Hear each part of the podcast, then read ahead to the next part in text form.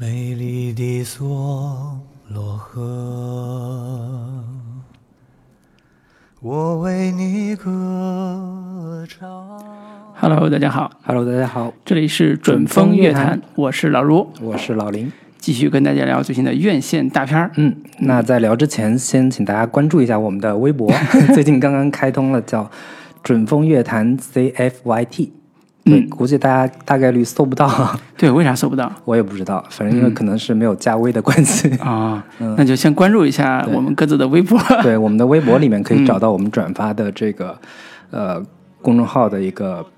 名称。是嗯，然后也请大家关注一下我的个人公众号，啊叫这个西施先生。是然后在这期呃聊的跟这期聊的电影有相关的一篇文章，刚刚写了一篇，然后可以大家关注一下这个公众号，嗯然后也会在我们准风乐团微信的这个公众号里边转发这篇文章。对，如果大家感兴趣的，这篇也算是一个看这部电影的一个导读性的文章吧。是，教大家如何欣赏一部文艺片的一些基本的入门的方法。嗯嗯。如果这一期也没听懂的话，可以看一下那个导图。对对对对对，嗯，我也会在这个后续的节目里面大概讲一下我在这篇文章里面大讲的一些基本的内容。好，嗯嗯那今天我们跟大家聊的这部片子呢，是我们其实也期待已久的一部电影。是，嗯，然后我们今天旁边还来了两位旁听的这个朋友。嗯，线下听众是，这个是我们两个的好朋友。对对对，啊，然后以后呢，也是有机会的话，也要邀请我们的听众也来我们现场，是吧？有这个机会的话不不不不包车票。对对对，也是一个。如果中间我们讨论到有些电呃电影的有些部分，嗯，呃需要他们加入的话，我们也有可能会邀请他们回答一些问题是之类的。对，一直在旁边很安静的喝着奶茶。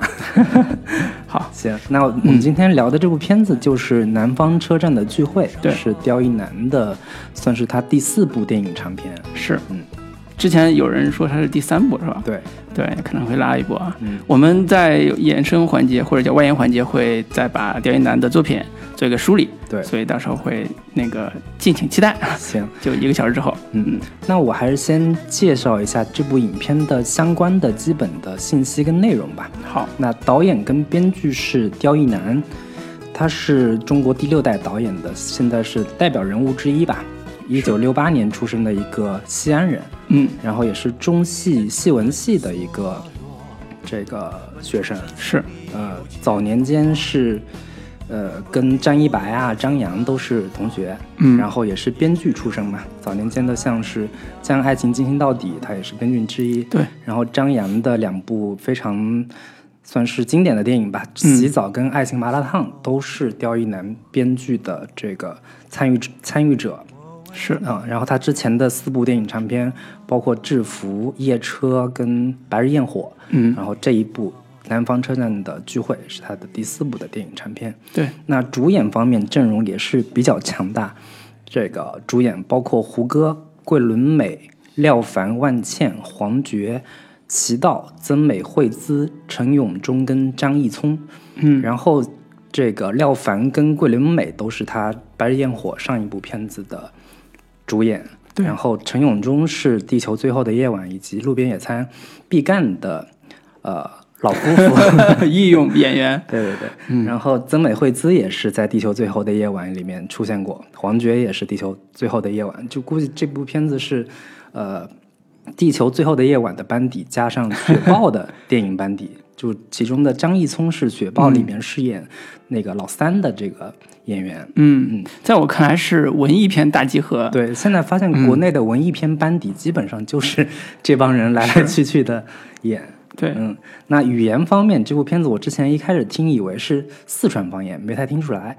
然后其实是武汉方言，对。很多武汉的观众在看完这部片子之后说，这个至少桂纶镁的武汉话的发音还是比较地道的，嗯，就是那个叫大哥，那个叫拐子，拐子，对，这种发音还是非常地道的。但是可能胡歌的这个武汉话的这个发音还是有一些欠缺，嗯。嗯。那这部片子的主唱班底也都是刁亦男长期合作的团队，包括董劲松，他也是《地球最后夜晚》的摄影，是也是刁亦男其他的之前的所有的电影的摄影，对，包括《制服夜车》跟这个《白日焰火》。那剪辑是孔金磊，他是后来的我们《匆匆那年》等这些片子的剪辑。嗯，呃，美术指导也是叫刘强，他也是《地球最后夜晚》的这个美术指导。嗯，那影片片长是一共有一百一十三分钟，据说是有多处的删改的内容。非常明显的有一处就是结尾强行加了一行字幕，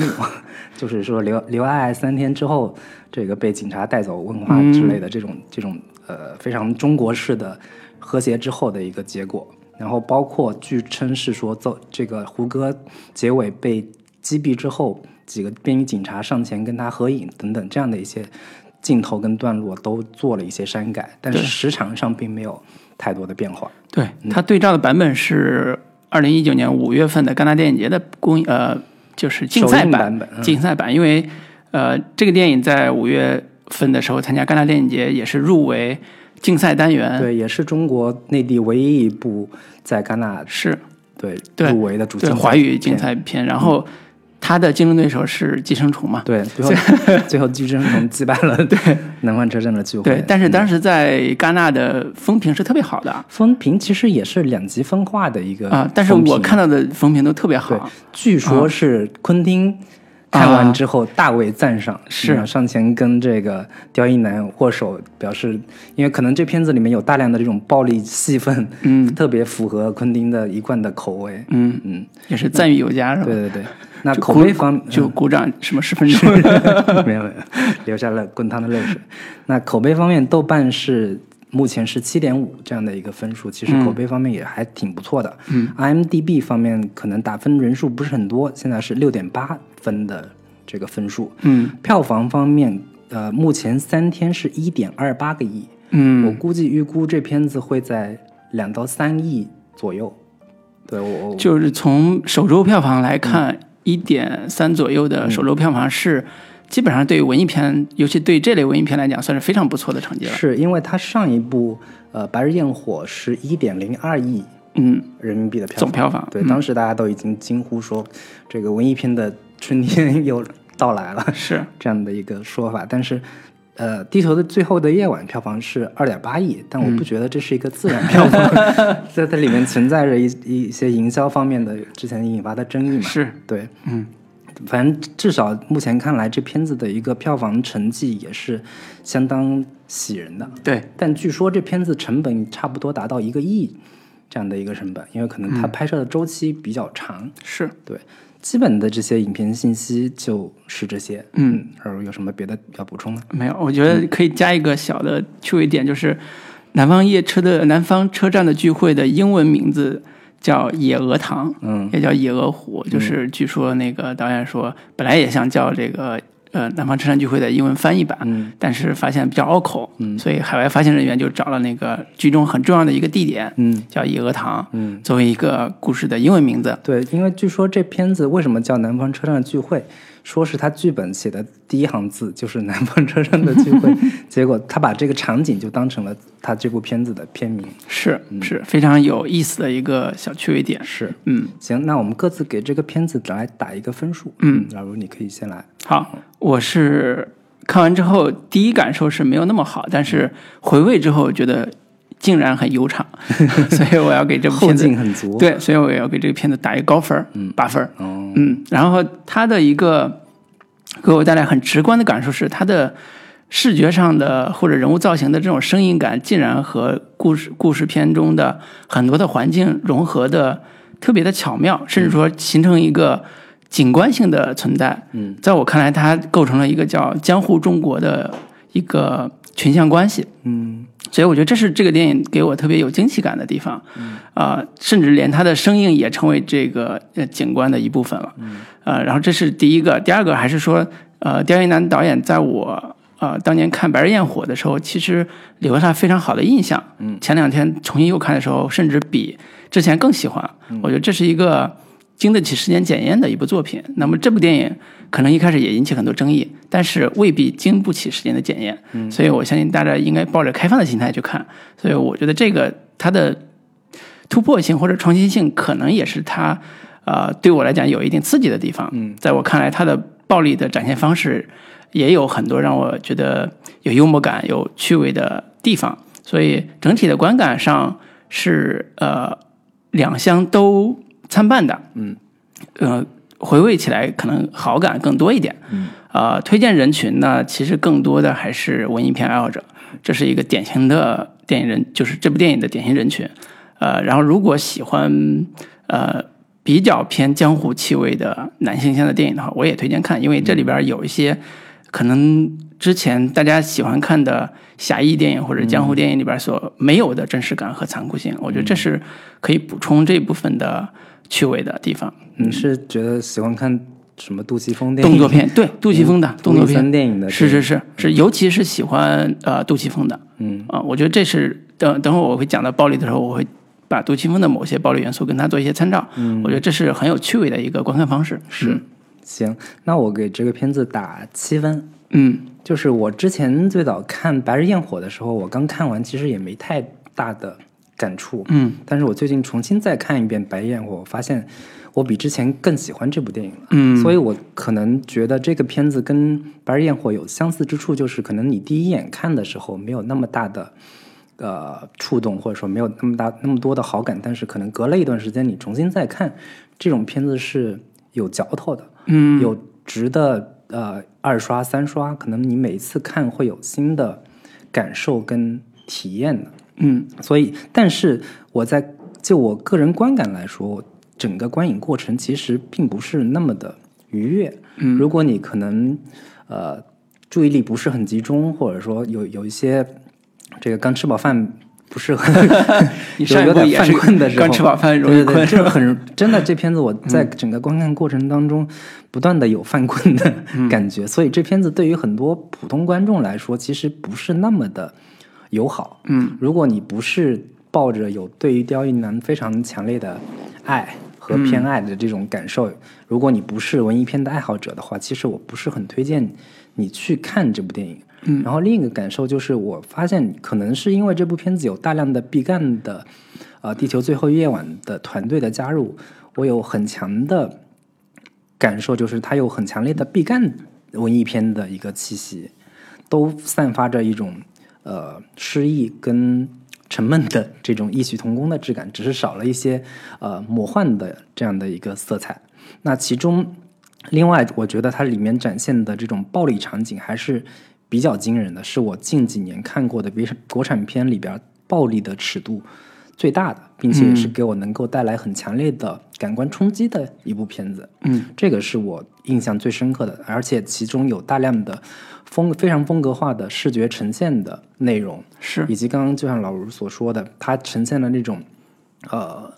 底层江湖的这种环境特特质，还是能给你留下很深刻的印象的。这种呃留下的深刻印象的来源是在于说，他用了一种非常表现主义的形式去呈现我们日常当中可能比较啊。习习惯的、习以为习以为常的一些场景，造成了一种很强烈的陌生化的一个呃感受。是对，这个是我整个看完呃印象最深刻的。然后最后仅就这部电影来说，我可能还是比较希望更多的能在电影院里面或者说院线里面看到这样的一种类型的片子。嗯，比起像之前我看过的相对偏呃商业片公式的，像什么受益人啊、嗯、两只老虎啊这样的一些类型的。是所谓的说去学习类型套类型公式这样制作出来出来的片子的话，我可能更愿意多看到这样的一些片子，因为它至少不一样，至至少有趣味。呃独特，足够特别，所以可能啊、呃第一遍没太看明白的，我建议多去二刷三刷，嗯这样。对对。这基本是这样的一个观感。另外就是不推荐儿童观众，就十八岁、啊至少就是太年纪太小的太小观众，小学观众就因为这片子如果按分级来说的话，至少它是一个 R 级片。是。它不适合未成年观众去观看，可能会留下心理阴影。对 我我场景。你说到这儿，我插一句，就是我在电影院看的时候，呃散幕的时候，就是散场的时候，我看到有一个小孩站起来，我一看就是个六七岁小孩，父母带他一块儿来看的。我当时就很愤怒，就是 不是不是生气对，都不是生气，是很愤怒。我觉得这父母太不负责任了。就既然带孩子来看这部片子，虽然我很喜欢，但是 但是不适合父母可能孩子看。也不知道，对他父母真的可能不知道这个片子到底讲的是啥，嗯，可能以为是胡歌演的，是然后是一个车站的聚会，听起来还挺阳光的。是对，所以我觉得这浪漫爱情片的感觉。对，所以我觉得这这是一一部分是电影电影宣传的失责，一部分是电影的影院线的失失责。我觉得这这个是很糟糕的一个现现状。那也是因为国内可能没有分级制度的关系。对，嗯，扯远了，我们 不能再往下说了。对，然后那个打分儿其实代表了我们一个基本的一个呃看法吧，其实也未必是完全准确的一种状态的描述。是那么，其实，在优缺点环节里边儿，我们还可以啊、呃着重的去探讨一下这个片子它的风格化的处理啊，包括它的独的独特的地方。因为啊，刁亦男导演在他的整个电影创作历程里边，他其实一直是一个呃作者电影的态度出现的，也就是说，他其实并没有那么的去跟呃大众娱乐的这种电影类型去靠近，甚至说呃在商业化这个方面去努力的去做点什么。是直到其实这部呃《南方车站的聚会》用了胡歌，能看出来他其实也一直在挣扎，说我不是完全向商业这个方面去妥协、或者去去靠近的。对对，所以这也是这个电影很就我们观赏的时候它很独特的一个地方。嗯，就是它不完全是纯艺术片，就是艺术到说，呃，只有一小部小部分影评影评人能嗨的这种，或者纯粹为拿奖去的，是呃，但同时它也是对大众观看上有一定门槛的，或者有一定欣赏障碍的。它是从上一部《白日焰火》之后，可能很多人就在讲说，呃，刁亦男是中国拍中国本土化的黑色电影的一个非常标志性的领军人物。嗯然后，可能黑色电影这个类型本身就有一些很强烈的商业性的特色在。嗯它并不是那么完全的一个纯个人表达的那种艺术化的一种表现形式。嗯，所以可能呃，我不知道老卢你你觉觉不觉得这部片子也依然是一部黑色电影的一个我我觉得它比上一部《白日焰火》，我觉得是相对比较纯正的黑色电影的一个对叙事风格。对，我觉得《白日焰火》它是黑色电影的某一种改良版，嗯，就是它的整个的视觉风格和它的主题是黑色电影的，但是它其实某种程度上也是背离黑色电影的。嗯，就怎么说？就比如说它的整个视觉风格在，比如说黑色电影典型的用光上，嗯。是视觉风格上是有一定背离的。嗯。就是你如果对比呃《南方车站的聚会》，我会觉得《南方车站聚会》在视觉风格上是古典的黑色电影的用法，嗯。就是反而像呃《白日焰火》会更高级一点，嗯。会更高级，就是他已经把风格用到无形了。嗯。就是我的故事主题是黑色电影的，我的调性是非常灰暗的人生的这种这种主调性、绝望感非常强的主调性，但是我在视觉上已经抹平了黑色电影的那种痕迹了。嗯。但是在南方车站里边，他又回到了，或者叫他借用了黑色电影特别典型性的，或者是标志性的，就是表现主义的光线，嗯。在一种现实环境里边的构建的这种空间关系，或者是空空间跟人的关系，导致的结果是，它的整个视觉特别的张扬，嗯甚至说啊、好多人可能就会觉得太生硬了，嗯啊、会有这种感受。这是因为还是因为说，呃，它是黑色电影那条体系、那条视听语言体系里边的产物。是，其实关于说什么是黑色电影本身，在学术界也是一个非常嗯争论没有明确定义没有明确的定义。但是我基本上说我自己来判断一部电影到底算不算黑色的电影的话，基本有三个层面。嗯。首先是整个的一个环境，嗯。是一个呃黑夜居多，夜气居多，然后以大量的黑色的呃暗影以及人物在这这样的一个非常穷街陋巷的一个环境里边儿，以及有大量的呃比如说呃地下停车库呀，嗯非常呃昏暗的迪厅、台球厅等等的这样的一些环境里边儿，作为故事的发生地。嗯。然后第二个就是在黑色电影的呃所呈现的这片世界，所呈现的这片空间里面，是一个非常道德沦丧、非常 这个正正义整个的一个社会道德秩序都已经开始崩溃的这样的一个环境里面，嗯。去呈现一个非常呃灰色的、呃绝望的，然后非常让人呃郁闷的一个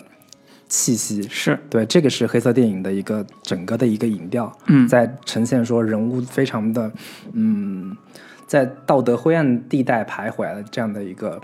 情绪。嗯然后第三个就是非常标志性的，总会有一个让你觉得是所谓的蛇蝎美人的这样的一个女性角色，是会出现在这样的一个影片里面。嗯所以在呃《白日焰火》里边，其实这三条标准其实都是有的。嗯。那在这个南方车站的聚会里边，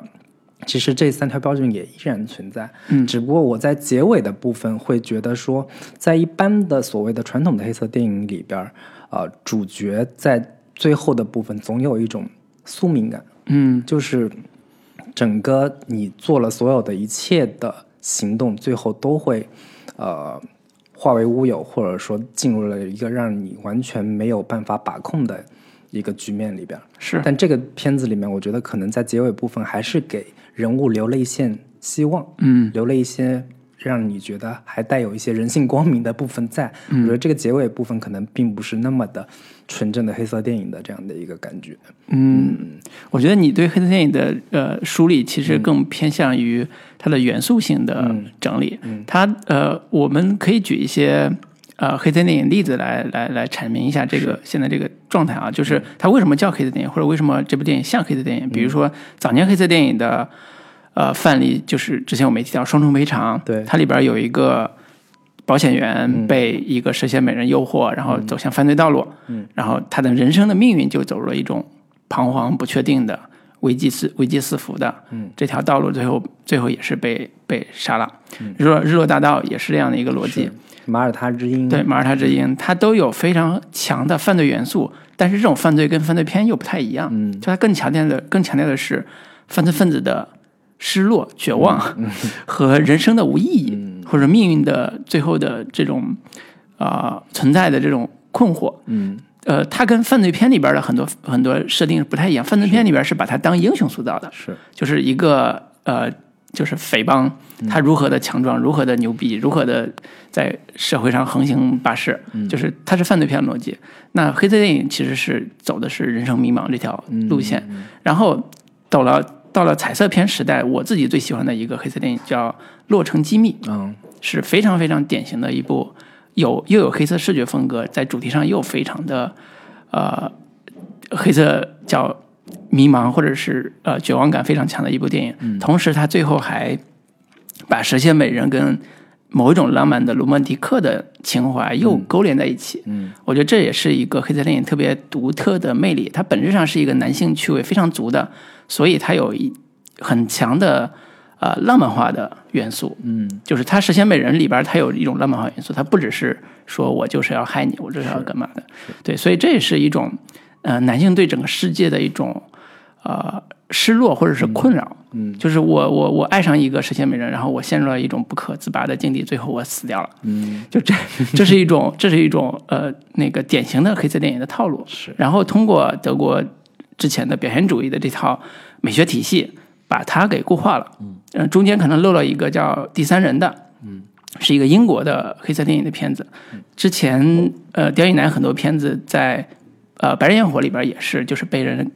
说他有点抄第三人的很多的。第三个人，第三个人的很多的场景和视觉音，包括摩天大楼啊，就是摩天摩天轮那个场景什么的，我觉得这个还好了。最主要是你怎么能够用到你现在的本土化故事里边去完成你的论述。所以在南方车站的聚会里边，我们看到它的整个的，比如说一开始的车站场景是一个在大雨磅礴之中，呃，只有靠路灯才能照明，靠那个呃，就是屋里边那些白炽灯才能照明的一个环境。然后一两个孤独的人在车站楼底下的阴影里，在那儿对话，在那儿进行第一次见面的试探。那这种环境，其实在光线处理上已经是非常黑色电影了，而且它有一个特别大的构图因素，就是黑色电影的构图永远都是不平衡的，嗯，都是倾斜的，对，让你知道这个世界是处在危险之中的。是是是，对，所以它这种视觉语言在一开始给我的直接感受就是，它就是典型的黑色，甚至是非常经典的黑色电影的这种用法。反正据统计，这片子有百分之八十五的场景都是发生在黑夜之中。嗯。嗯，行，那我们聊了一通这个黑色电影的这个源流之后，我们还是分优缺点来具体分析一下这部《南方车站的聚会》嗯。到底存在哪些啊、呃让人眼前一亮的东西，是到底存在哪些缺点。是们先从优点部分开始说起。好，嗯，好，那优点部分的话，我觉得这片子能给人最直观的一个印象，其实就是它在视听语言上有非常独特的一个呈现。嗯这种独特的视听语言风格跟呃一般的国产商业电影的风格是完全不同的，甚至是跟其他的国产文艺电影的风格也比较的呃不一样。是对，那当然，你如果是影迷的话，你可以从中看到大量的所谓的欧洲文艺片对于呃刁亦男的一个影响。很多人也是在说这片子里面有大量的所谓的布列松式的呃这个摄影风格，嗯以及有一个非常明显的是来自于尼古拉斯温丁雷弗恩的所谓的霓虹美学，嗯，以及他之前拍过的那个《死亡驾驶》。亡命驾亡命驶，驾驶嗯的这样这两部片子对于这个电影有非常大的一个影响。主要是主角都是不爱说话，沉默寡言。对，就是有一种天丧的那个丧的感觉。对，对，嗯然后这片子也大量有也有大量的霓虹灯所照亮的世界，嗯就是呃里边有非常呃实在的一个真实光源，就是它那个大的宾馆，它的那个招牌是所映照之下，所以它在他们在房间里面所呈现出来都是一片粉红色的这种光影的效果。嗯然后有两场，我我估计很多人也都会提到这两场非常呃惊人的或者说非常刺激的这个场景。一场就是动物园的那一场追捕戏，是，对，它是一上来出现有无数个呃动物的一个特写，动物的表动物，眼睛的一嗯个特写，包括猫头鹰、大象以及老虎虎。等等嗯。这样的一些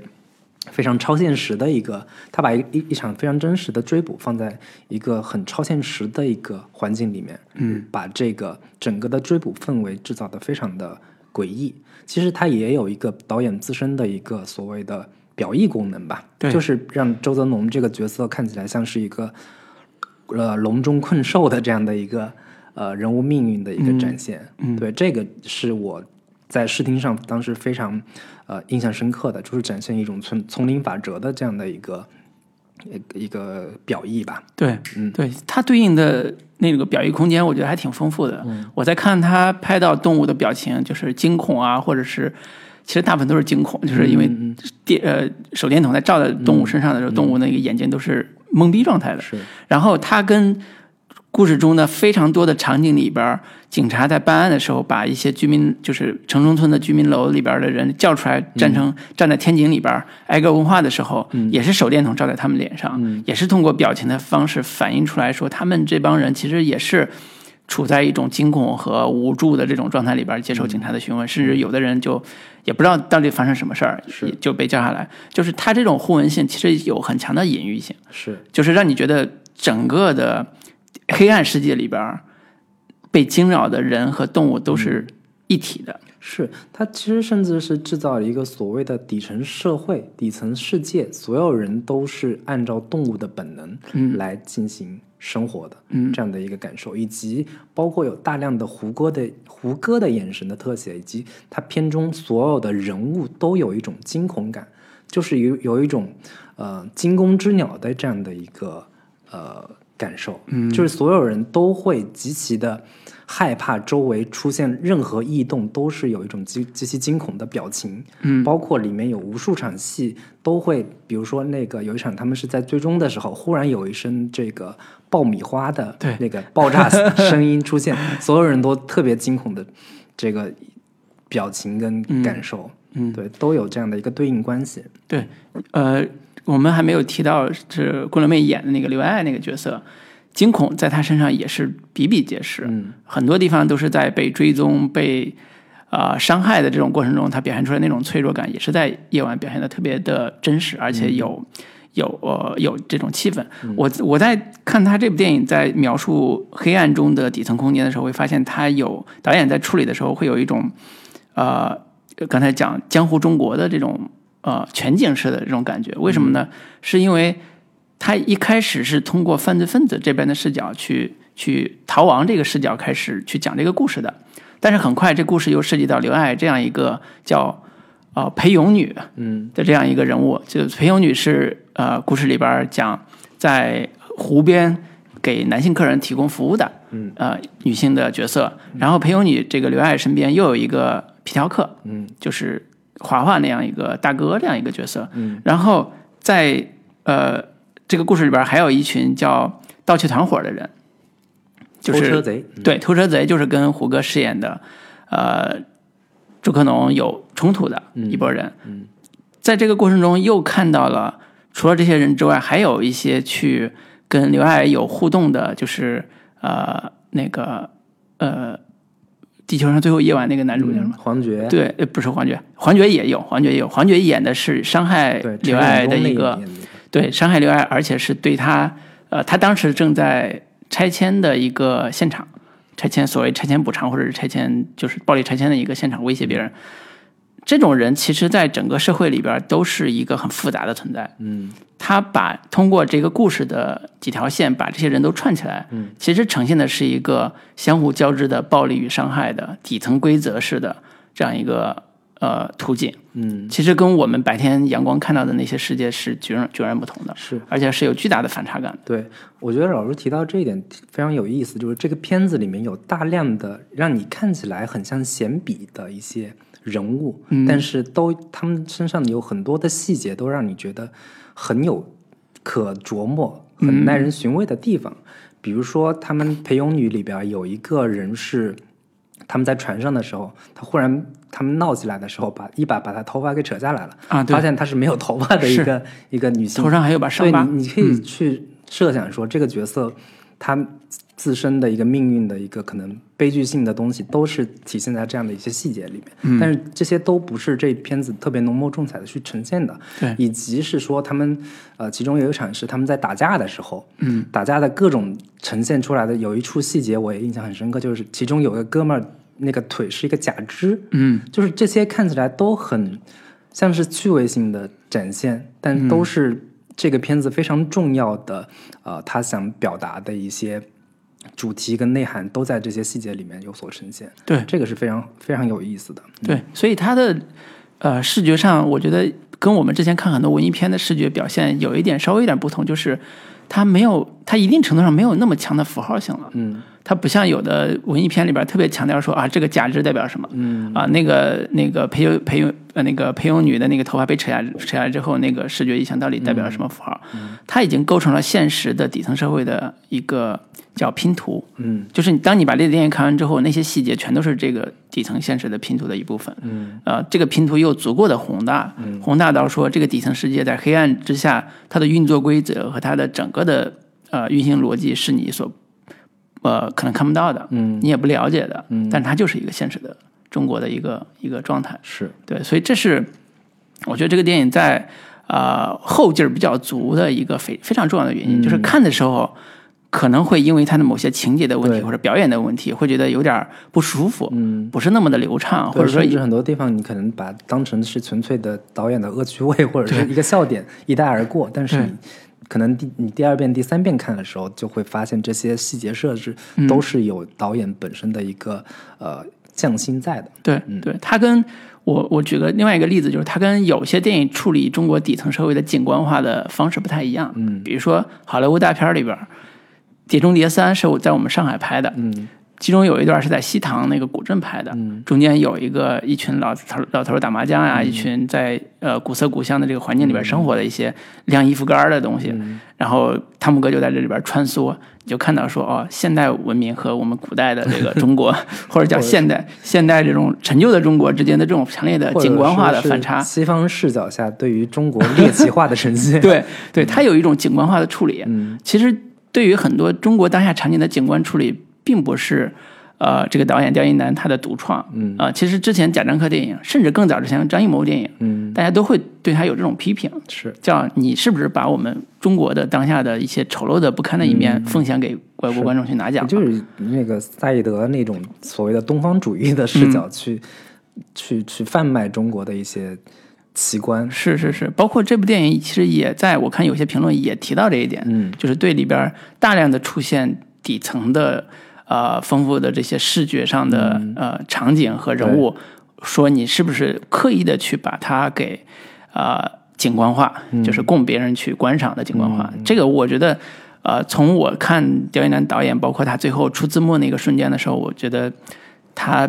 一定不是那样一个浅薄的导演，嗯。我大家可以关心一下他字幕出的那个方式，是。中间有一个是大概三百人、四百人的字幕，嗯。在他的地方出现的，嗯。就那个看到那一刻我是挺感动的，就是那些群众演员，就是大家可能一闪而过的那些群众演员，在城中村里边被晚上纠结到一块儿拿太阳能照那些演员，可能都在那个名字都在那个里边，嗯。就这是一种呃电影导演对他里边的角色，对这个这个里边的人物，甚至对这个景观的一种人物关怀。嗯我觉得这这个可能要比我们之前很多导演喊说我们尊重每一个电影人的这种、这种口号要好多了。是嗯，对，那那个关于优点部分，老卢还有什么别的？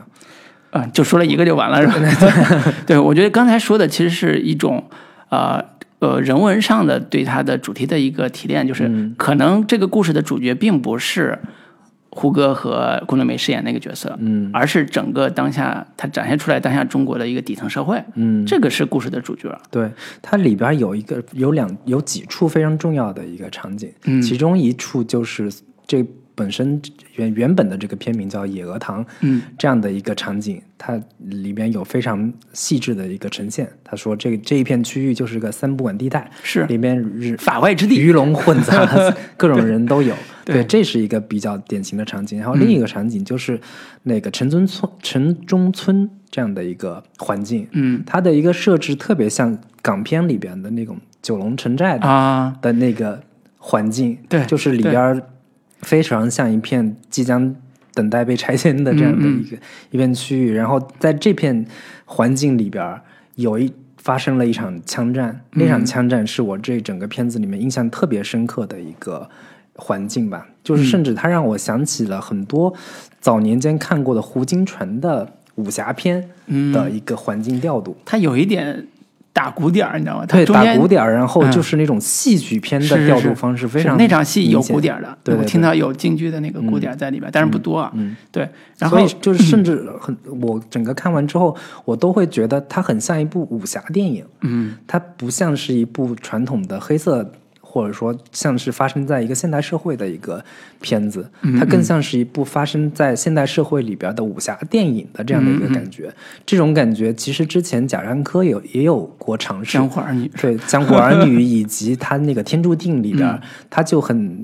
刻意的嗯是。要要让那个刘涛不是那个那个是刘涛，刘涛赵涛，赵涛。涛演的那个角色，对。杀人之后是是是。有一种这个林亮了个冲相，就是林冲夜奔的那种、那种气质，对。对，拿了个个挥手中挥了个刀，练了个姿势的对那种感觉，对对对对。嗯。然后在那一场就是刚才我提到的那个城中村的这嗯个环境里边，我也看到了这种非常呃古装江湖片的拍法的是。延续。是是，你说到这儿，我我觉得可以插第二个优点，就是嗯。我总结啊，叫这个片子的暴力的拍法，嗯，特别的有有想象力，嗯。啊、而且有也有非常好的趣味，就是这种趣味，包括讽刺和喜剧的趣味都有，嗯。所以它有一种暴力的装置感，就是这是、呃评价当代艺术经常会用的，你知道吗？装置艺术，对，装置艺术经常会用到一种词儿叫暴力的装置感。就为什么呢？你看里边很多的暴力场面也好，暴力桥段也好，都有一种让你觉得很花哨，嗯，但是又有很很有塑造的造型感的东西。那其实就是暴力美学的一种是。是，它是一种暴力美学。比如说，昆汀看了这么 对，爽，比如说里边最经典的一个桥段就是，呃，胡歌和反派就是所谓的他那个对他有有仇的同有仇的那个对毛眼和毛耳他们兄弟俩，嗯对打仗的时候，对对，在宾馆里边对抗的时候，嗯。一把伞捅到了猫耳的那个身体里边，嗯。然后那个伞撑开了，嗯，就是一把伞捅过身体，而且撑开了，然后血顺着那个伞流下来，就喷出来，对，这种视觉感是暴力感是非常非常强的，但是它的花哨度又是非常高的。嗯。就是你你我就很难想象中现实中有这种真实的这种感觉，但是它是用现实道具在现实情境里边完成的一次叫装置艺术的、的呈暴力呈现，非常有想象力，而且视觉感也非常好。对，它其实是一种 B 级片的暴力美学，嗯，加一种武侠片的 cut 风，对，两两者混搭起来的一种视觉冲击。对，这包括中间有一个是杀那个华华的时候，嗯。他 反派递给华华，也是摩尔他们那波人递给华华一一沓钱，嗯。华华就接钱的时候，突然那个钱底下弹出一个弹簧刀的刀锋，嗯就这种桥段是是在我看来是有一种 特别强的趣味性，除了这个装置感之外，还有一种趣味性，就是暴力本身掩藏着。一种趣味，就是钱背后是一种危险，就是你可以直观的用这种视觉上的阅读去去感受它，但是这种危险又是通过刀这种形象来呈现出来的。嗯。所以我觉得在这部片子里边，我看到的狄奥一男之气和他之前所有片子里边都没有见过的对暴力的肆意的或者绽放性的呈现和想象力。嗯。这种想象力是国产电影导演里边也我也很少见见到的，包括像张艺谋拍什么。挡红灯笼不是挡红就是那个满城对满城尽带黄金甲，我也觉得那个想象力还不如这个想象力给是。给我来的直觉直觉感更强。是，其实我之前看刁一男的电影的话，他影片当中的暴力元素一直是非常吸引我的，也是我觉得他比其他同代的华语电影的导演当中，他对于暴力呈现是有自己的独特的个人风格的。嗯我之前在看《白日焰火》的时候，他有一场戏，我就印象特别深刻，是发生在发廊里边儿。对，他们抓捕了一个犯罪嫌疑人的时候，那场戏其实整个就在一个非常封闭的一个空间环境里边儿，嗯但是它其中呃所呈现的暴力是非常突发和意外的，让你完全这个不知所措的这样的一个感觉。在《白日焰火》里面那场戏是他们本身在审那个犯人，忽然去拿，就在观众以为基本上没啥事儿了，对，都已这个。暴徒已经是被控制住了。忽然拿起那件衣服的时候，一把枪掉落在地，然后所有人都没有反应过来的时候，那个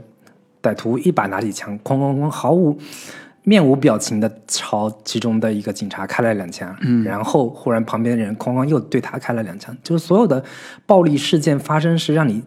毫无这种防备的、不知所措的而且，拍的也是一个很真实的，对非常真实现场感非常强，也没有什么像武侠片或者是枪战片那种对酝酿好半天，然后对，以及警察在真的开枪的时候，其实他所呈现的是说，警察其实也不是平常没事儿老开枪的这样的一些人，嗯就是面临这种情况下，所有人都是吓得瑟瑟发抖，然后包括这个。我们平常看一些，比如说韩国电影里边警匪片里面，就是所有的警察开枪都特别冷静理智，嗯然后这个所有一切都是准备非常充分的。但是在这片子里面，所有的人物在面对这种突如其来的暴力的时候，都是非常不知所措的，然后手都是在发抖，然后开枪也都是完全开不准的这样的一个、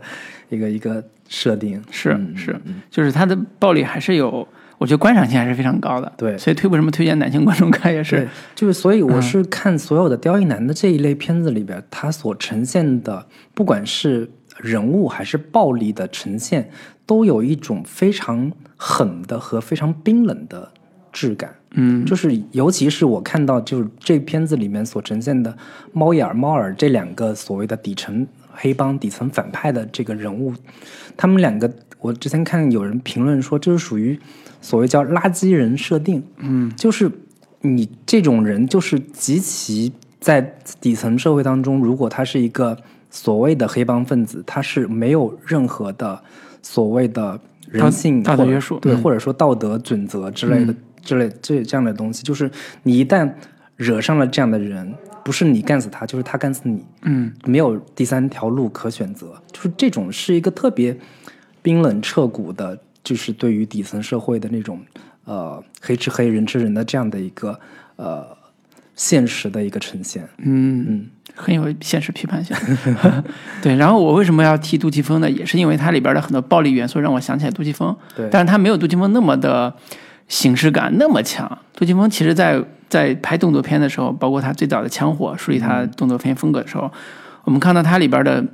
典型的拍法叫以静拍动，嗯就是一群人保护一个人的时候，他们都是站位站的特别的明确，对，但是不典型的就是枪火那个，对，嗯。就是他们几个人站在一起的时候，各自的雕塑感非常强，嗯。而且只是以火力压压控为为主，，然后也基本上不动。也，是因为那个没钱，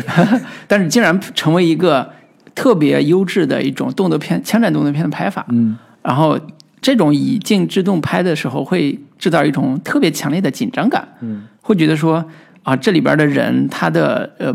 不动的时候，或者是被人追踪的时候不动的时候，会有一种特别强烈的呃那种呃笼中困兽的这种这种感觉，嗯所以这部电影里边我看了很多的呃追东戏和暴力场面，也都有非常强的。在我看杜琪峰早期作品的时候，有这种直觉的感受，但是他可能导演也不会说我就是跟杜琪峰那种非常像，只不过是我会发现说，所谓的高级一点的导演的视听语言的运用的时候，他一般都会想突破一下之前商业类型片里边在动作呈现和表现上的一些惯用的技法。嗯，就比如说大家一拍动作片都是追踪镜头啊，都是长跟跟踪啊，都是那种呃拍的特别的有什么纪录片感啊什么的。他们这种拍法还是想突破一下，打破一下常规，找一找自己的节奏。我觉得这个是呃，刁亦男在跟他作品之前，应该说呃加入了大量的动作戏之后，他的一种呃风格化的呈现或处理、是有一点他自己的特点的。嗯嗯，当然，我觉得呃，我还要提一个是在他的以前创作元素里边特别常用的一个技法，叫跟踪戏。嗯这个片子里边也是有几场非常好玩的跟踪戏，拍的也特别有意思。其中一场是呃，华华带着嗯刘爱跟他跟那个呃叫杨的姓杨那个他老婆，嗯。三个人在跳广场舞那段儿，嗯。他是通过一个呃长镜头的呃镜内镜头内的场场面调度来完成的。特别好玩的意思，特别好玩的一点就是，他这种跟踪是不能被别人知道三个人的关系的。是所以我们看到这三个人都是各自在各自的位置上在那儿活动，嗯一会儿去跳个舞，一会儿就跟着看一下那对方在哪儿，一会儿一会儿又看看说周围有没有人跟踪他们。所以三个人处在一个观众都知道你们三个人是一伙的，但是周围人浑然不觉，然后周围人互相打着照应的这样一个三个人互相打照应这个局面，突然出现了一个一声枪响。嗯。其实是爆米花的声音，嗯。结果把华华那个人吓了一跳。就是这种趣味点，就是在呃看似的相对比较安静的环境下，突然出现紧张感，嗯。突然出现刺激性，给这些人物带来的惊吓。嗯。就这种呃拍法，这是一个小的非常小的一个动作场面，但是我觉得已经是呃在呃刁亦男的创作体系里边，一是延续了他之前拍呃《白日追凶》里边的跟踪，包括《夜车》里边的跟踪的一种新的视觉样式，同时也增加了一些趣味性。是我相信这一段如果他能够呃在呃这次用的是非非常好的话，可能在以后电影里边一定会用的，因为我相信每个导演拍完都是说这是我的得意之作，然后 或者得意的一笔，都是都有这种快感。对，这是我看电影的时候那种理解。对，那第三个点的话，其实我是想说，呃，我不知道柔你是怎么觉得，说你觉得这个片子有没有呃所谓的现实指涉？嗯就是我们一般认为说文艺片往往都是没有什么太强的一个现实性的，嗯往往都是抽空呃架空的质感会更多一些。包括刁亦男以前的片子里面，尽管是有一个真实的一个呃发生的地理环境，比如说西安，嗯比如说东北，对，哈尔滨。呃哈尔滨这样的一个环境，但是往往它不太会太过多的去呈现所谓当当地的本土特色，嗯。这样的一些东西，它其实往往是有一些半架空的色彩在，嗯。呃，与此同时，我想说是，你觉得这片子有没有所谓的一些现实性的一个呃表达，或者说每展展现某种现实的一个环境，或者说现实的当下的一个社会氛围，有没有这样的一个呃意图呢？我觉得从他用武汉这个城市，包括他拍城中村啊，拍这种野鹅塘啊，这个环境很典型，就是对当下的社会是有指向性的。嗯就是他指向性的点，在我看来还是说，我关注的底层社会的复杂性和丰富度，嗯对于人性的，就是现代当下中国人的人性或者生生存方式的一种展现，嗯是最符合他的所谓的创作理念的。嗯嗯，这是我第一感受。嗯，啊、我不知道你有什么看法？就是我其实我一直都觉得刁亦男其实是一个很关注现实，或者说很、呃对于社会真实的呈现是非常大胆跟有突破性的。嗯嗯就是我们原本一直，我原先一直觉得娄烨是一个很敢拍、很敢呈现社会真实面貌的这样、嗯。这样一个导演，而且一直也是他惹的事儿，不是惹的事儿，他出的 出的事儿就是各种多嗯。各种说这个不让上呀，或者说因为尺度问题是。跟广电总局发生冲突等等这样的一些问题。嗯。但我发现可能刁亦男是相对看起来比较温和的，但嗯。他其实是在他的电影里边所呈现的所谓的呃社会真实，或者说嗯社会的更呃残酷的那一面的东西，其实是一点都不比娄烨要少的。嗯这也是我在看他，包括《白日焰火》也好，包括那个这部《南方车站的聚会》也好，其实都让我觉得很吃惊的一个点。都让你觉得怎么过审的 是吧？对他是怎么过审的？包括之前，他我们看他夜车的时候，他一直非常致力于呈现一种呃消解国家公权力的这样的一个、呃用用用意吧。嗯，呃，那个上一部《白焰火》里边，廖凡演的其实本身是一个警察的一个角色，对。但他是这个警察是一个深陷呃或者说情欲欲望的这样的一个泥沼里面的这样的一个人物。嗯，那这一部片子里面，廖凡也依然饰演的一也是一个警察，是。但是这个警察以及廖凡所带领的那一批警察，都让我们看到的是一个我们原先在其他的国产警匪片里面所看到的一个警察形象完全不同的、不一样的一个角色。嗯里面有大量的小细节都让我觉得非常有意思，就是他们去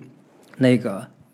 前面有一场戏是那一帮偷车贼嗯在那边划分势力范围，对墙上挂了一张地图，说这这片街道是你的，这片是你你去负责，是怎么怎么样。后面有一场对应的戏是嗯廖凡。他们一群警察在那里边也挂了一幅地图，说、嗯。那个我们布置怎么抓捕犯人的整个部署，其实跟跟前面的警就是所谓的那个盗呃犯罪分子分地盘他们是那一套逻辑或者嗯。说他们的行为的一个方式是如出一辙的。嗯，你说这个到底有一个什么样的一个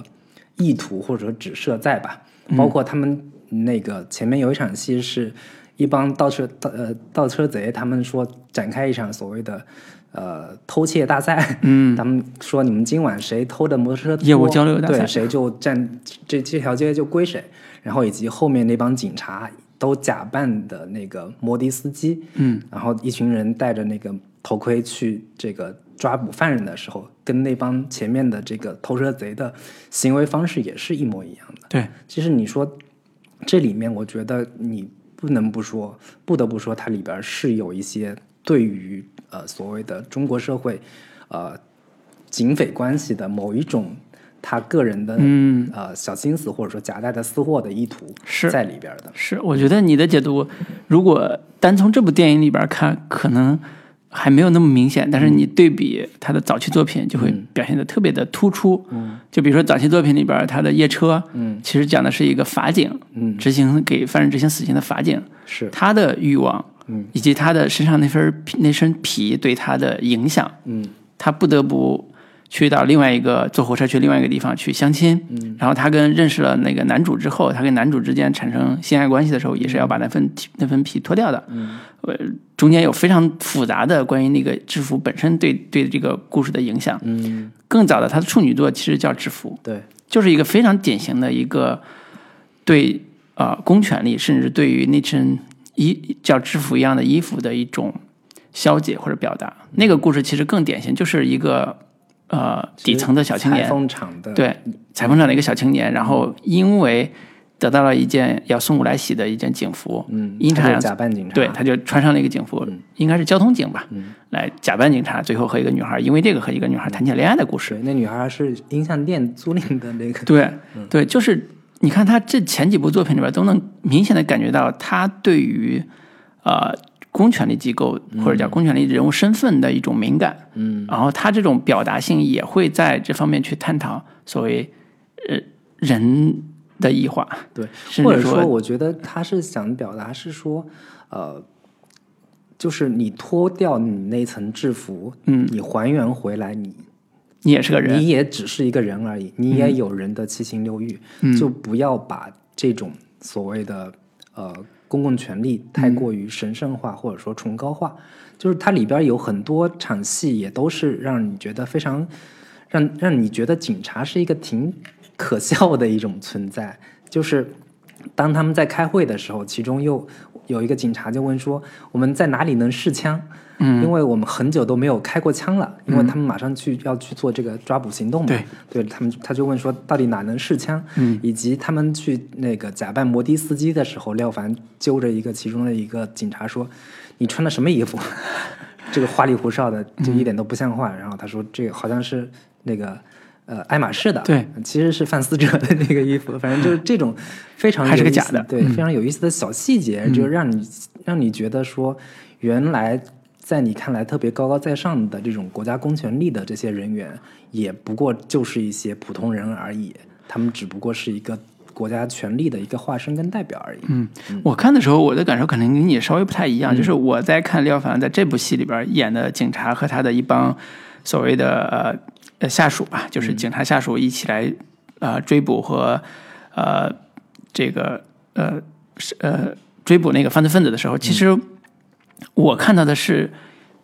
尤其真实生动的底层警察的形象，就是这个底层警察就是片儿警，就是普通的县级甚至更小一级的警察的这个这个人物形象，他们的反应是极其真实的，他们的话语也是极其符合他们人物逻辑的，呃，这种真实感。在《白焰火》里边也是特别的突出的，嗯，就是我们呃如何塑造一个真实的人，在我在我的观影体验里边，呃，刁亦男在塑造上，不管他是警察还是一个普通人，至少在警察这个身份上，是我看过的极其真实、极其逼真，又极其有有呃所谓的底层警察的这种呃生猛也好，是。或者是叫。不矫饰的那种、那种、那种野性也好，其实我们的这个分歧主要在于说，我觉得他所呈现的警察的形象是带有一些导演呃主动的在黑他、黑警察的 这样的一个意图。可能你在你看来说，这是一种更真实的去呈现，更呃日常生活当中我们能碰到的警察的这样的一个真实的一个形象。对，因为大家呃在看这个电影的时候，你会。为什么我会觉得说那个警察特别的真实？它是相对应的，就是犯罪分子这边猫眼猫耳他们的真实，嗯，所以对应的是警察那边的接地气的语言、接地气的沟通方式和甚至说那个呃呃呃那个警察在呃犯罪分子男主他们家那个跟他妻子对话的时候，用了一些小的技巧，对，叫我在用侦查技巧在跟。普通的老百姓在对话，可能是犯罪嫌疑人的老婆啊，在对话，就是你你还是撂了，你还是说了吧，你的老公在外边已经有相好了。其实这个词儿就是一个刺激他老婆的一个话，就是让你说出来真相，让你背叛你的丈夫。对这种刑侦用的小时候小小技巧，其实是特别常见、特别管用的一种方式。这种其实都是不避讳的用在了这个电影里边。我觉得这没有几乎让你觉得说他尽量的不去掩饰。这帮人的呃语言逻辑，但是其实说到这个点，我其实对呃刚才你提的这个问题有另外一种看法，就是在我看来，虽然他的语言方式、他的呃呃办案方式特别真实、特别有现实质感，但是呃以我的生活经验来讲，我对于里边的警察和犯罪分子的关系，嗯。我觉得依然是呃。隐晦的，嗯，没有表现的，什么意思呢？就是最近我们不是经常看新闻扫黄打黑嘛，嗯，尤其这个打黑势力这个事儿，又提了个新提法叫打保护伞嘛，嗯，其实你注意一点啊，没有啊，其实这个不是新闻联播天天播嘛，对吧？也不用党教育我，我就知道了，是吧？然后你你其实能感受出来，其实，在底层的这种权力关系里边，警察和犯罪分子，甚至说警察和潜在的犯罪分子之间的关系，没有那么的。呃，一清二白，就是所谓的你你你就是你，我就是我，咱俩就没有什么利益关系。那之前前几十年中国的夜总会是怎么开出来的，对吧？这这这这这事就别 对，所以这种是体制性的问题。你如果呃，刁亦男导演有足够的野心，说我要反映一部体制性的问题，那我就会在这个笔墨上去画。但是他会回避到这些明显有过不了审的体制性的问题。我想说的点就是核心点就在于说。呃，展现犯罪分子他们有多么穷凶极恶，这事儿是呃大部分电影里面都会做的。嗯，但是呃展现警察真实的办案过程这样的一个呈现，其实是在其他电影里面不太会去呈现的，多多少少会带有一些美化的色彩在。对，当你一旦真实的呈现警察本真的或者说原生态的办案过程的时候，就会让人产生一种呃在黑的感觉。这是一个其实你对比丁晟之前拍过的那、那部呃吴若甫演的那个电影拯救吴先生。拯救吴先生，你就知道警察在两、这两部电影里边他的是他的形象到底有多大的反差。嗯，对，吴若甫里边是完全是以正面形象，嗯，他也很有的人物也很接地气，看起来，但是他的整个的人物塑造是积极的、阳刚的，嗯，然后有一种特别强的那种呃叫叫叫野性的警察的那种那种霸气的，嗯对，我们在我们在很多电影男电影里边其实看不到这种嗯。所谓的霸气，你知道吗？震慑力，他其实还是警察也是很惶恐的。嗯。在在捕捉动物园那场戏里边，廖凡演那个角色，我觉得他的人物状态抓的挺好的，嗯，就他也是有紧张感，而且非常有有有这种。甚至很多场面是我在以前的电影里面完全没有见过的，比如说他们那个紧接着那场动物园，嗯。把那个应该是华华吧，嗯打死了，没打死，在医院里面急救的时候，他们、他们正在急救，就一帮警察就围着他，嗯就是他已经奄奄一息了这样的一个情况下，所有人来围着他说：“快说，快说快说怎么怎么样？”就这种，你甚至觉得会有点残忍，或者说带了带了那么一点不人道的这样的一个这个感受在。但是他就真的去呈现了那样的一个场景，我相信在很多主流电影里面，这样的场景是不太会真的去去展现的。嗯，对。是是，这所以这就是黑和真实之间的微妙的界限，也是能对对对。我觉得也是能过谁的很大对，原因。然后另一点就是回到我刚我们刚才聊过的黑色电影的这样的一个话题上来说，就是为什么刁亦男那么热衷于用黑色电影的形式去拍，呃，或者是用黑色电影的这样的一个类型去拍，其实可能带了一些他个人的一个私心，就是因为黑色电影的这个类型本身就是特别适合呈现一个礼崩乐坏的世界，嗯或者说去呈现一个非常呃破落的人心这个呃道德沦丧的这样的一个环境，所以他特别喜欢用这样的一个形式去呈现当下的中国社会。是我觉得这个也是带了一些他个人的表达或者或者说诉求在里边的。然后在这个片子里面，本身就是在呈现一个非常嗯弱肉强食，嗯以及人人都是为了利益。为了自己的这个所谓的那三十万嘛，对用金钱的这样的一个呃，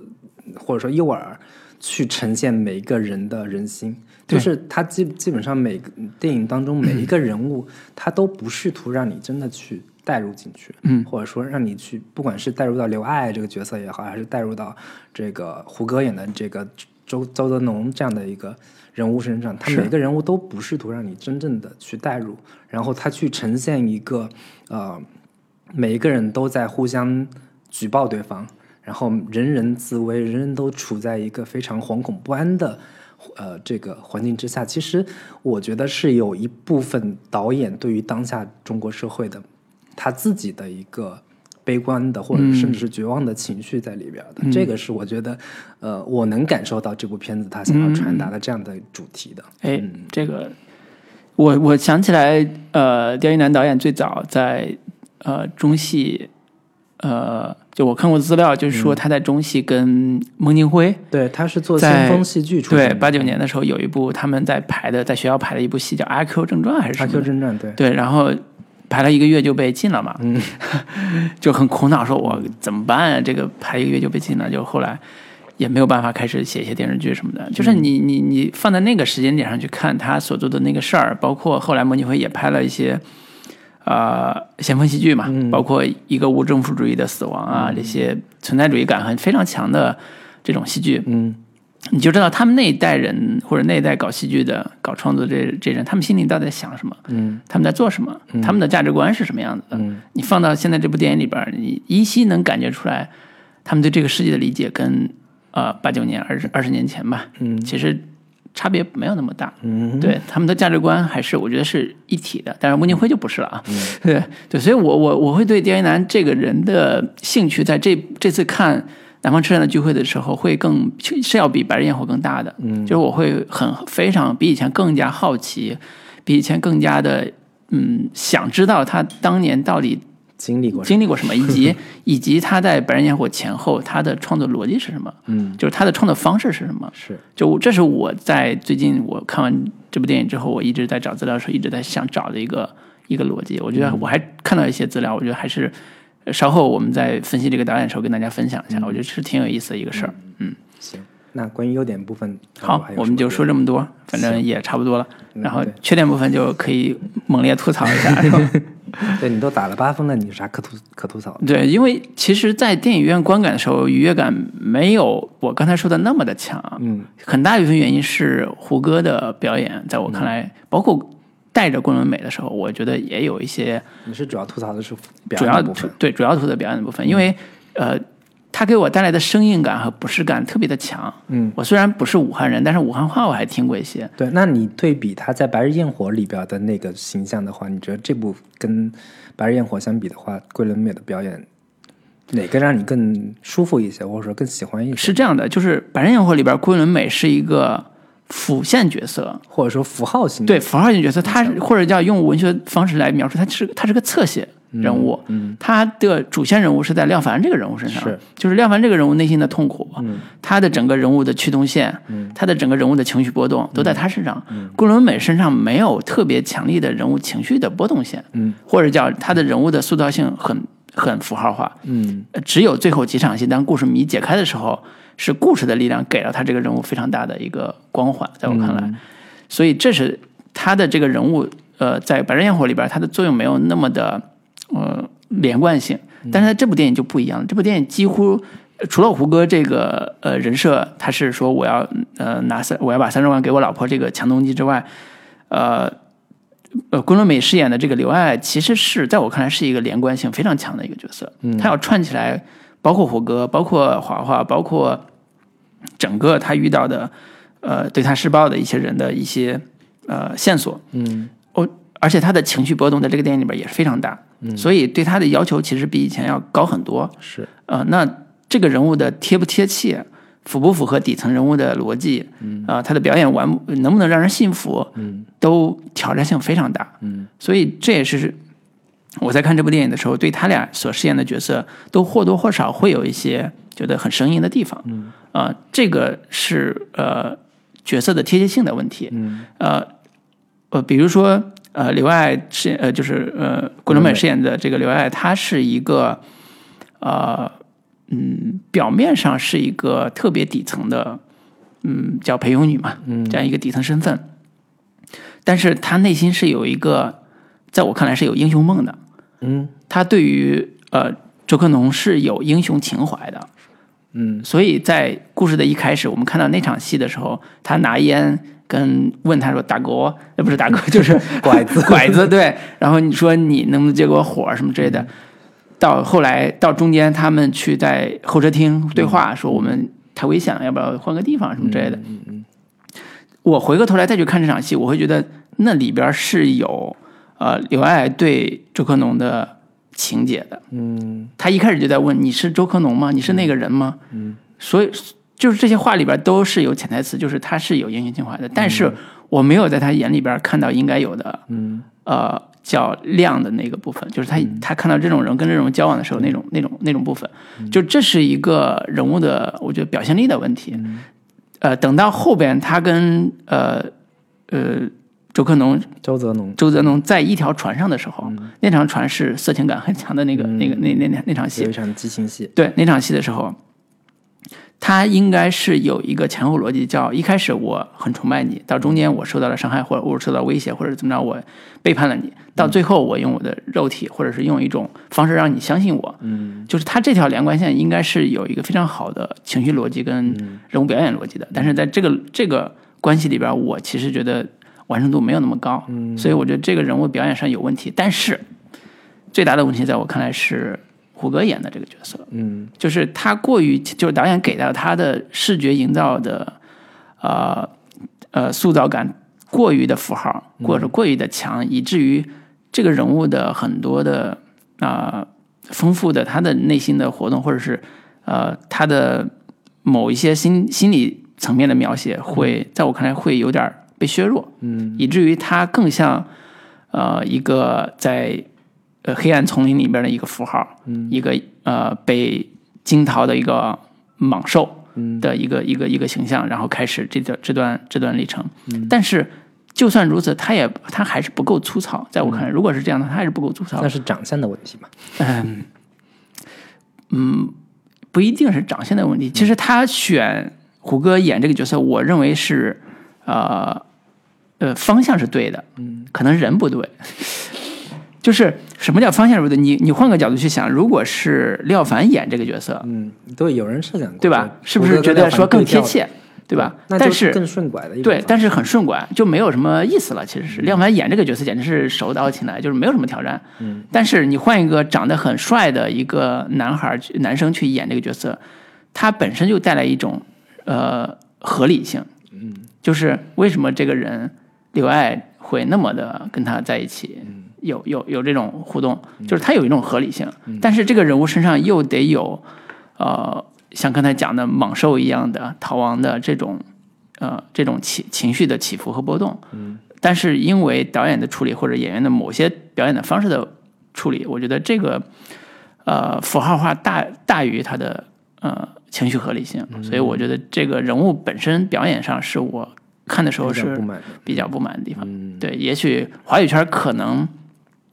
能完成这个功能，就是梁朝伟吧。反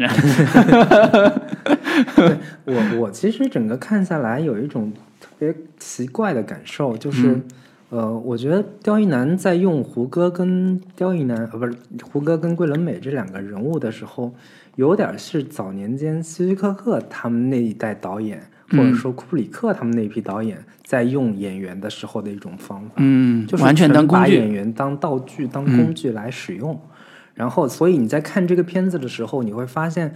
呃，胡歌有大量的摆造型的戏，嗯这些摆造型的戏其实是不涉及人物内心的，或者说不过多的呃去展现、深入挖掘他人物内心的一个形写这个真实的状态的。嗯包括桂纶镁也是有大量的换了各种不同的服装出现在这片这部片子里面，像一个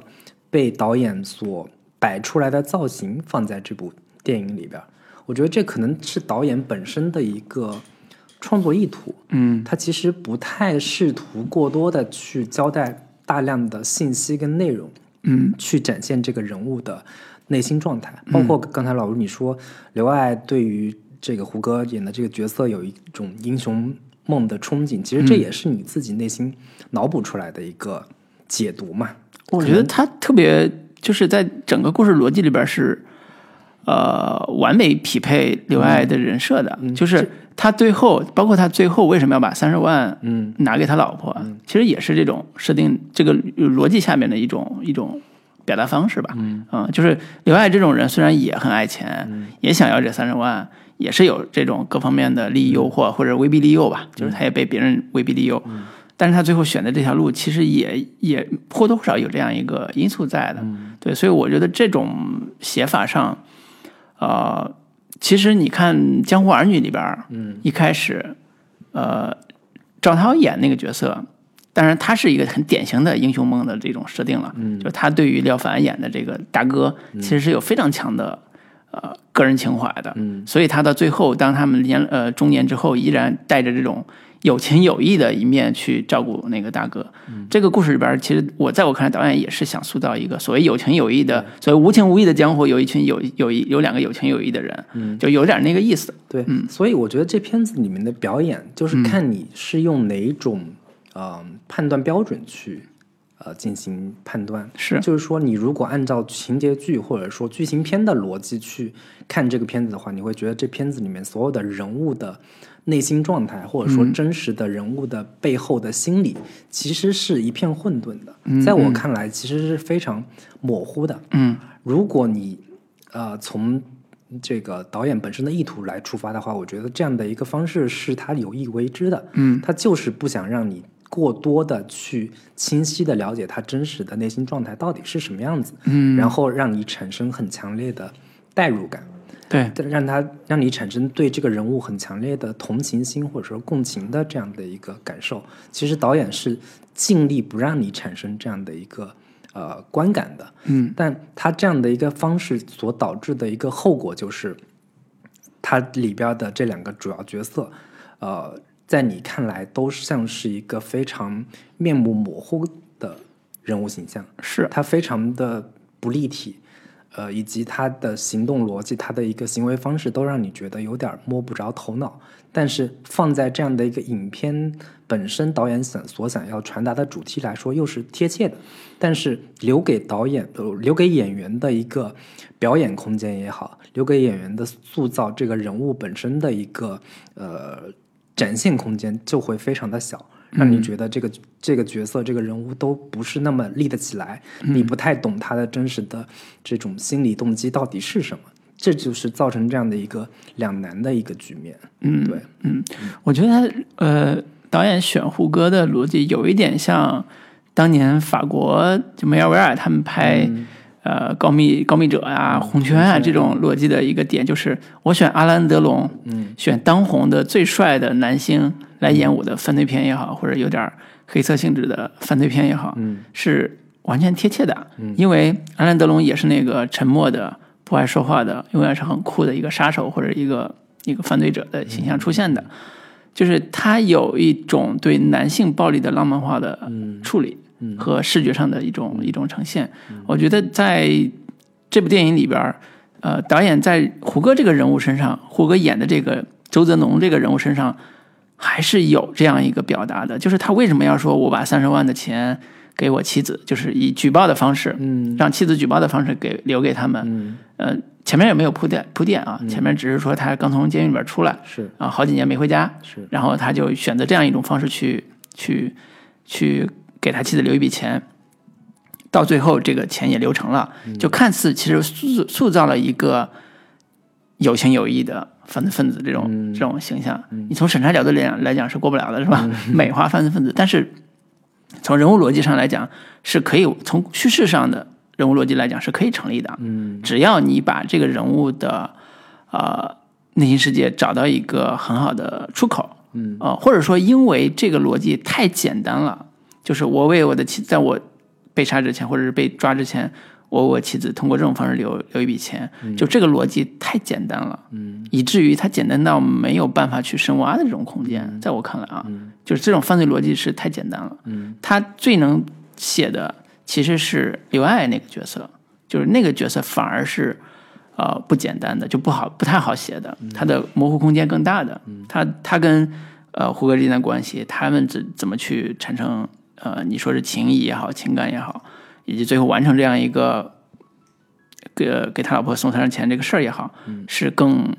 更复杂的。嗯对，所以所以我会觉得说，像你刚才讲，这俩人物是符号的，这两个人物是对导演来讲是功能性更强的。我一定程度上是认可的，因为刚才也说了，他这个故事在我最后回味的时候，我觉得他可能写的是底层江湖，而不是这俩人物本身。对他花了大量的时间跟笔墨去呈现他那种造型化的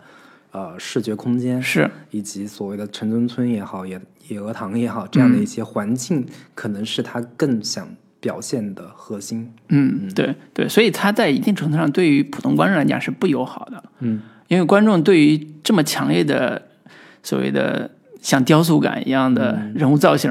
其实是有一种迷惑的。对，就是我觉得他用胡歌造成了一种非常奇特的效果。嗯这种奇特的效果就在于说，胡歌长了一张特别纯良的脸，以及像是一个特别呃，你从他的脸部表情能够解读出很多很复杂的、很精致的一些情绪来。嗯但是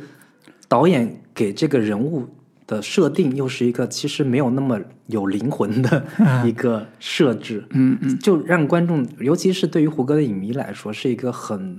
纠结或者说很茫然的一个呃效果。就是说，我们可能带着原先胡歌去演什么《琅琊榜》呀，或者是演《伪装者》这样的一些固有的荧幕形象，再去看这个人物的时候，会觉得说这必然是一个有情有义的，或者说必然可能是一个相对偏有这个更丰富内心世界的这样的一个一个角色。嗯，但是导演似乎并没有有想要给他呃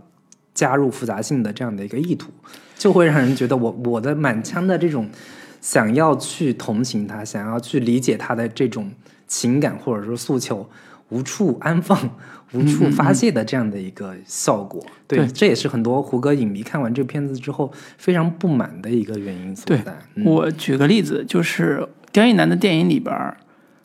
特别喜欢用性暴力，嗯，这个点是我这次看重看他几部电影的时候，我发现的一个特别典型的。白日焰火的时候，他在摩天轮上是。跟这个桂纶镁发生了一场突如其来的强暴戏，对，就是廖凡演的嘛，对。对，我觉得这个性暴力其实不只是《白日焰火》，之前《夜车》也有，《夜车》也是。对，然后是非常典型的男性的这个视视视角里边的一种暴力形式。它跟之前我们看《美国往事》里边那个《美国往事》电影里边那个性那个非常典型的性暴力场面是非常像的。嗯，就是男性对于女性身体的一种侵犯。然后在这部电影里边，我们看到胡歌饰演的这个角色。他在那条船上跟他讲那个场面的时候，那条船上其实是一个有可能产生性暴力的一个环境。嗯，但是你发现没，他是他的呃转换了。嗯，如果按照导演一贯的处理方式，那场戏就是一个发生在《白日焰火》里边摩天轮那个那场戏的一个翻版。嗯，跟他把它放在黄觉身上了。对他把它放黄觉身上了，我觉得这是对于呃对于胡歌这个角色的一种伤害，在一定程度上是一种伤害。在一定程度上是一种说，就是我这次重新看《白日焰火》的时候，我会对呃呃廖凡演那个警察呃那个不是叫警察啊，那个呃保安队长，嗯，保安队员在摩天轮跟呃跟那个里边的吴吴什么珍那个那个女工吴志珍对吴志珍演的女工，呃吴志珍的女工那个女工呃发生性暴力这个场面是记忆犹新的，因为她非常大的消解了啊。呃，廖凡饰演的这个人的一种合理性，或者正义性，对正义性，就是廖凡这个人在之前所有的戏里边都呃，所有的所有的戏里边一直在塑造他如何的痛苦，嗯，失去战友，嗯，如何的想抓坏人。其实最早他塑造的这个角色是一开始跟一个女人在一个宾馆里面，哎，两人发生了关系，啊，然后结果那那。马上就分开了嘛，结果给了个离婚证，就特别不愿意、特别不舍的这样的一个人物设定，就想说这个角色其实是一个在情欲上非常失败的，或者说在与人的亲密关系上是一个极其疏离的这样的一个人物设置。对，对，就是这个角色本身是呃，在在。欲望上就是为什么还是说为什么蛇蝎美人这个设定是特别特别重要的黑色电影的一个元素，就是因为它对于男主的欲望的呈现是一种投射，嗯，是一种暴力化的投射，嗯，啊，是一种坠入坠入深渊、坠入死亡边缘的投射。嗯，那在《白色焰火》里边，廖凡因为这个事儿，当然没有写他的那个那个死亡投射这个感觉，但是你能看得出来，廖凡做这个事情之后，他的整个人设是。不会像让大家用一种像之前同情或者是代入感非常强的，而是给你把观众挡在外边，对，让你知道这个人的野兽这一面和兽性这一面，甚至男性暴力这一面是是带着欲望、爱所有元素混杂在一起的。就是他跟那个女孩已经产生一点情感了，嗯，但是他用这种方式施暴，然后最后再去举报他，嗯，就是这这这种复杂性是是我觉得是白人以后最后反倒比那个结尾要更震撼我的地方，嗯。然后这部电影里边也是，就是在呃车站的聚会，南方车站聚会里边，胡歌演的这个人物身上，他一直是被呃呃那个刘爱这个角色是所诱导的，在一定程度上诱导的。嗯，包括中间有一段戏是，呃，刘爱要去见他，就开始在家里边换裙子啊、换衣服啊，甚至有一场戏是只拍了他的大腿。嗯。就那种场面是给观众一个暗示，就是其实刘爱已经开始有很明显的性暗示，要去跟胡歌这饰演的这个角色也产生一种关系了，或者说有个色诱的这样的一个暗示。对，然后在呃很多的这种场面里边，都会有一种男性暴力的方式呈现，不管是夹带着爱也好，夹带着什么什么情绪也好，都会有这种关系。其实是一种很典型的欲望呈现，对于胡歌这种角色来讲。但是我不太清楚是。什么原因，最后转回到黄觉这个角色。但是放在黄觉这个角色也特别的合适，也特别的突然。对，因为它中间有个叫英雄救美的情节，对，所以觉得啊，从逻辑上来讲也能成立。对，但是其实，在一定程度上是对胡歌这个角色的一种伤害，在我看来是一种伤害。你你看到那个戏，你会觉得，呃呃，刘爱饰演的刘爱这个角色其实并没有那么的呃完美。嗯就是他那个角色，就是那场呃情欲戏，嗯，我觉得是拍的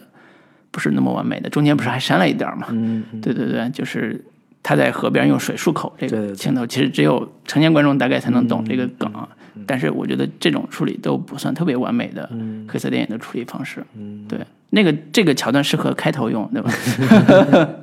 对，嗯，但当然就还是直观的感受吧。对嗯反正表演方面的话，我倒是并不是那么喜欢桂纶镁在这部片子里面的表演的状态。我反倒很多人诟病说，这个桂纶镁在《白日焰火》里边是一个非常违和的一个存在，嗯就是在一个东北三四线城市里边，竟然有一个这么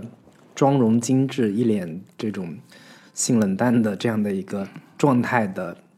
人物出现在那样那样那样的一个环境里面是非常格格不入的。嗯但是我反倒是非常喜欢这样的一个非常突兀的一个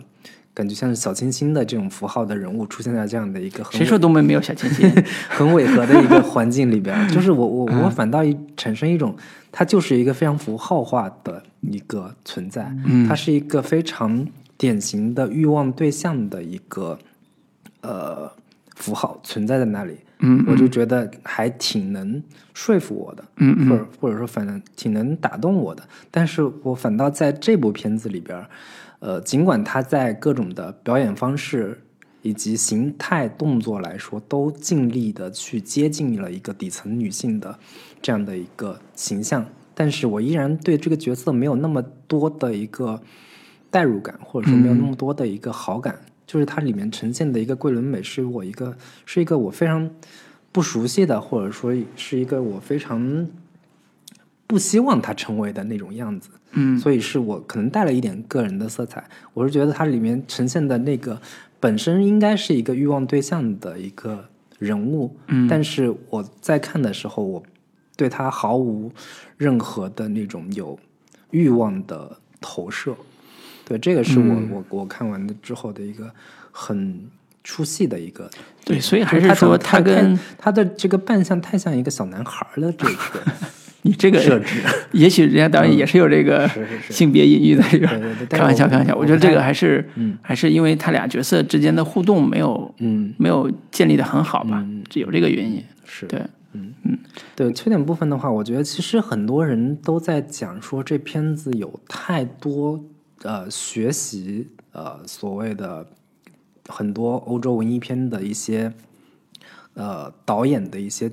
技法，或者说镜头的运用方式，它都不是说我借鉴某一个类型这么简单，甚至很多镜头语言的设置都会有一些照搬的嫌疑。嗯，比如我刚才也提到过的这个尼古拉斯·温丁·雷弗恩，嗯。他的片子里边的很多的一些场景都被原样的运用到了这部片子里面，嗯甚至会让人觉得这是一个呃原班的一个挪用。其实这种批评的话，我觉得可能分几个层面来说吧。首先就是说，对于很多普通观众来说，是不太能看出来这种呃，你可以说是呃抄袭也好，或者说你可以说是一个呃套用也好，其实对于很多普通观众来说是不太能分辨出来的。但是对于可能很多影迷来说，有足够的看片量，尤其是对于黑色电影非常了解的观众，是能一眼看出来它这个本身的一个原创性是要打折扣的。这个是呃，可能分几分分分不同的受众群体，嗯，可能会有这样的一个批评意见在。嗯我不知道你对这个问题有什么？因为那个你刚才说这个导演的《亡命驾驶》，我也看了。我在看这部也呃这个聚会的时候，我没有觉得他在视听语言上有跟那部电影有特别像的地方。对，他还有另一部叫《霓虹恶魔》啊那个就非常对。类似了。对，嗯。其实我觉得他在呃描述所谓的夜晚光线的用法上，嗯。呃，其实只不过是风，在我看是风格相像。嗯。所以风格相像就是你用人造光来补补颜补这种呃现实光线的不足，嗯比如说用红色大量的红色的霓虹灯的呃景象来照照照亮外、外部的窗，导致屋内也是红色的这种光线，包括像。呃，在自然的夜灯夜灯之下出现的泛黄的这种颜色，嗯，这《王门驾驶》里边也是这样的，但是其实是一种风格化的处理。我觉得这种风格化和整个视听语言上的一种节奏也好，或者是拍法也好，在一定程度上是我觉得没有那么强的叫呃抄袭的这种感觉。嗯，但是就是人家已经用过了这样的一个呃布光方式也好，嗯嗯。或者说用用过了相类似的一个镜头的一个呃处理的话，其实你在、你你你不能说我拿到中国发生在中国的环境里面讲述一个中国的故事，但是我用的整个氛围跟气质跟你这个片子有非常大的一个相似性，嗯，你就说我这是一个纯原创的，或者说它本身的一个。呃，如果你知道它是有来处的，并且你看过这样的这些片子之后，你会对于它的一个惊艳感或者惊喜感会有一个大打折扣的这样的心理。是，我觉得，呃，这个让我想起来，当时《白日焰火》刚上的时候嗯被批评的抄《白日白夜行》的那个梗，嗯，我觉得，呃，在一定程度上，我们对，呃，或者是或者说我个人对抄袭这事儿，嗯呃，有不同的看法，包括白夜行这个事儿也是如此。因为我我我我没有看到《南方车站聚会》里边某些镜头跟那个很像。如果你有的话，等会儿你可以举例子啊。我只现在说的是白白呃白日焰火这个白跟白夜行这个撞梗，所谓撞梗的事儿。在我看来，它的内核是完全不一样的。嗯就虽然都是说一个人为了另外一个人潜伏很多年，做了一些犯罪的事情，这样一个所谓的表面主题的相似性，但是在我看来，故事本身的逻辑或者叫故事本身的这种核心梗，嗯。它有无数无数无数种讲法。嗯，基督山伯爵有一百次的讲法。其。实我我们我们又对。说差了，就是我说的是一个这镜头语言的，对。或者说布光的，或者说对是有一些调度的方式，嗯嗯。跟人很相似，不是说故事剧作层面上的问题。就是我这个问题其实也是在说一种现象吧，嗯就是可能对于很多普通影迷来说，普嗯。通观众来说，他可能意识不到那么一些，我都没意识到，对那么啊多就是很考据性的嗯内容，但是可能对于更专业的影迷来说，更专业的一个呃，对于这这一类型的电影有有很多研究的话，你是可以看到很多有呃挪用的或者说借鉴的一些内容在。至于说你对于这种挪用跟借鉴，你是抱着什么样的一个态度？嗯你觉得这是一个正常的呃，对于大师作品或者说前人的一种呃自己吸收之后的一个借用，或者说你有有可能更极端一点的态度是说，你这本身的故事的或者嗯本身的镜头语言的原创性是会有打折扣的，或者说你本身的一个这部片子的艺术性上来说，你是有很多在前人的这些基础上所做的，它这种界限其实比较难，呃，那么清晰的一个划定。是对，有时候可能真的是我看完之后，我脑子里面对这个东西有很强的一个留下很深印象之后，我在自己实实际上手操作的时候，我会有一些带有钱人难以抹去的你我们之前所说的说影响的焦虑，就是很多都是我就是人家这个处理方式真的是是非常完美了，是，我再想超越其实是一个非常困难的。对，对，就是这些审美的东西本身可能就是内化在你心里了。那这东西到底有多少是你自己的，但同时又有多少是可能你受了别人的影响之后所创作出来的？这个就是一个很、很微妙的一个话题了。嗯我我觉得影迷应该换个心态去看这个事儿。嗯，我觉得是像发现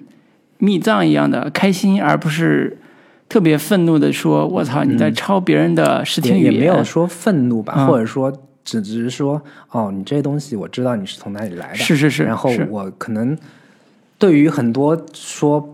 很对于很多普通观众来说，你们大喊着说：“哇，这太牛逼了，太精彩了！”然后这部分影迷会有另一种旁观的视角说，哦，这东西其实在哪哪已经有了，嗯对它并没有那么的，呃，如你想象的有嗯。那么高级，或者说有那么大的原创性，这个就是其实就问题讨论的核心就在这里。对我，我相信大家喜欢看电影的人，总会在不同电影里面找到所谓相似的、相似之处。我觉得这种相似处本来就是影迷的一大乐趣。对其实对于很多影迷来说，这个反倒成了一种嗯负担。嗯，就是说，就当你没有新鲜当你感看电影看多了，或者说你听歌听多了，你经常会就是说，哎，这不就是哪部电影加哪部电影的一个融合嘛？嗯，或者说这这首歌不就是谁周杰伦加林俊杰，或者是 你抄了什么？那李荣浩到底该怎么去定位这些 都会觉得说，哎呀，没有那么多的新鲜感或者惊艳感的这样的一个，其实是也是影迷的一个苦恼所在。嗯是是，我不知道你有没有这种苦恼啊？我还好，看的电影还是不够多。对对对对，我觉得其实，呃，真正的影迷还是会抱着一种更开放的心态，嗯去看所谓的视听上的某一种借鉴或者是抄袭啊，如果叫抄袭的话，因为简单来说，呃，在电影这个语法，电影的视听语法里边，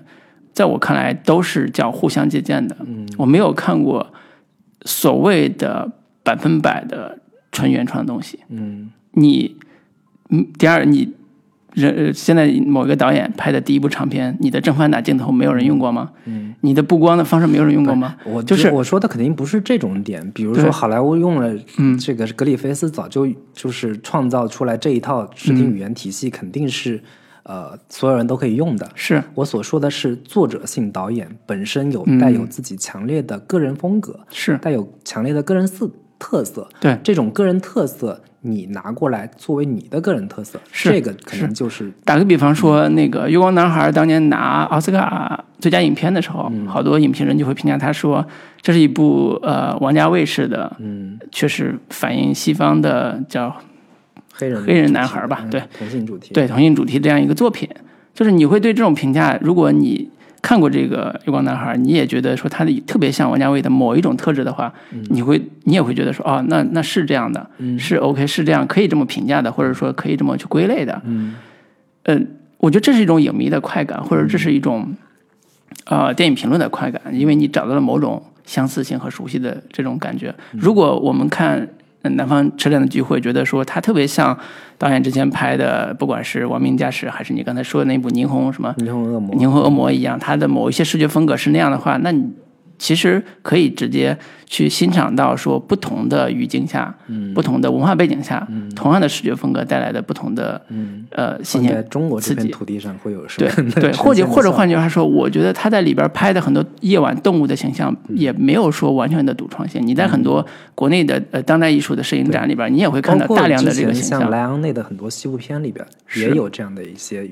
就是处理方式。是是是，就是说，呃，我我换个角度来说这个事儿，就是我一直觉得我们国产电影的很多的养分不足。嗯，所以养分不足，就是创作者能吸收的养分非常少。对，就是反倒很多国产电影里边，或尤其是文艺片导演想要拍这种小成本制作的时候，嗯，经常选择的道路就是贾樟柯，就只有这种表达方式。侯少贤。对对对对，这反正是这这让我觉得非常的，作为影迷来讲是非常痛苦的，因为你你你发现导演的创造力没有了，他学习能力也没有了，他没有给你带来让你觉得耳目一新的刺激的东西。我觉得这个反倒是在当下国内电影创作是一种养分不足的体现，就是你连学习别人的能力都没有，你都没有融会贯通这种这种方式，呃，或者说找到自己表达方式这种勇气，我觉得这是一种。呃，反而是一种挺糟糕的表现。是，嗯，所以其实在这部《刁亦男》这部新片里面，我能看到的就是他还是非常努力要突破之前的像《白日焰火》，包括更早之前的《夜车》这样一个特别呃现实主义风格的。嗯，但是没有那对，么其实挺现实主义风格的，但是他的现实主义风格里边，在叙事上又加了一些啊、呃某一种类型类型化的呃元素吧。但是它你一定不能按照类型片的思维去看它。是对，所以这是一个，我觉得在这一步上，他有想跳出来的一个方案方方式，包括选胡歌，嗯在我看来，他也是一个冒险，嗯一个非常大的冒险。可能这个冒险在我看来没有那么的成功，但是对他来讲，是他完成了他的表达，嗯作为作者电影的某种表达的东西，那我觉得也是认的。对，是，嗯，行。那关于《南方车站的聚会》这个片子，缺点部分我们基本就聊到这里。好，那外延部分我们稍微快速的这个过一遍这个刁亦男的前期作品。对，刚才也简单聊了前，面我们提到过的，他编剧的作品像是什么爱情麻辣烫爱情麻辣烫呀，嗯，洗澡呀这些片子，其实大家有兴趣的话，其实可以去补一补，看一看。如果对这个导演前期的编剧作品感兴趣的话，将爱情进行到底的 作为中国本土最 早年间最鼻祖型的这个偶像剧，嗯，也是他写的，对。那他第一部作品是二零零三年的《制服》，是，其实我也没太仔细看，因为我是先把这个夜车补了一下，嗯，基本上也已经是精疲力尽的一个状态了，所以我在看制服的时候就稍微稍微扫了两眼。嗯，其实我觉得他早期的这两部作品都风格都很像，都很像，嗯，都很沉闷。啊，对。这以及对于所谓的这种，就是呃这种片子都打了一打了一个早期国产电影禁片的这样的一个标签在，嗯，所以他们在表现的主题上都有某一种相似性，包括这个制服跟夜车都是想试图对于某种呃主流公权力的这样的一个消解的这样的一个功能，是。在这两部片子里面体现的非常明显。是。对，而而你是看了制服吗？制服我也没看，嗯。对，但是故事我知我看了。那个夜车是我十年前买的碟儿，嗯。呃，十年前看的时候觉得我操好闷，跟当时的 很多的国产独立电影的嗯。逻辑是一模一样的，就是所谓的边缘人群，表现一些呃禁忌话题，嗯。啊、把人性大的把人的欲望再再撕破一点，对，就这这种逻辑，其实当时已经见怪不怪了，也没有什么新鲜感。嗯。呃，但是这一次重新看的时候，会意外的发现，他在那个时候已经对于法警啊这种公权力部门的表现力已经写得非常的呃有章法，嗯这是让我惊喜的一点。嗯但是里边的人物的绝望的情绪还是一以贯之的啊，就是男性的绝望跟女性的绝望都是在这里边会呈现出来。但是他在描写公权力部门，就刚才说的法警这个职业上体现出来的现实感和、呃呃里边判死刑的女女囚的这种命运感，嗯我觉得处理的非常的好。嗯就是他找到了所谓的表达真相的一种叙事空间，嗯。这种空间是在呃看似跟大部分人没有关系的一种法律框架，就是死刑犯的框架下，嗯，去去描述的，甚至包括有一些女性命运的这个这个元素在里边。当然，我从来不觉得他是个女性主义的导演啊，就他只是说找到了一个对女性的表现的一种叙事方式。嗯。里边有死一个女女囚，她如何杀了她的所谓的欺负她的人，嗯然后那个女女法警如何去带他去执行执行枪决这个事儿，嗯。中间的这些人物情绪的变化，我都觉得说，呃，这是电影学院或者这是戏剧学院他们早年接受的呃戏剧训练一个特别好的一种、一种一种呈现方式。呃，我记得很多人都讲过，呃，中央戏剧学院有一个学生训练的一种一种窍门吧，或者一种方式，就是他会安排学生说：“你今天啥都别干，出门找一个人，任何一个人，嗯。跟他跟一天，嗯。然后看他这一天到底干了啥，跟踪啊，就是跟踪他一天。你难怪这个刁亦男那么喜欢跟踪。对，对你你你你会知道，他戏剧学院他们训练这个人物的描写人物的方式，就是从日常的最真实的那个人物身上去找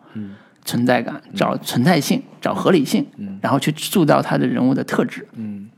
这种训练方式可能比电影学院要高级一些，在人物人物塑造上高级一些。对，所以我觉得这是早期我看，就包括这次看呃夜车，我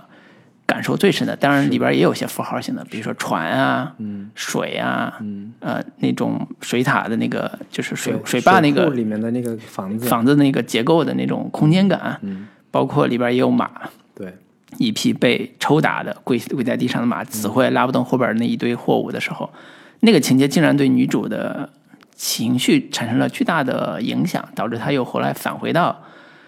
要伤害他那个那个男人的身边。我觉得这这是一个对他来讲，对导演来讲是一种艺术化的处理，是是一种非常像之前我们一直说它是欧式的、欧洲式的文艺片的这种艺术化的这种表达方式的一种处理。对。它特别像早年的欧洲文艺片的一种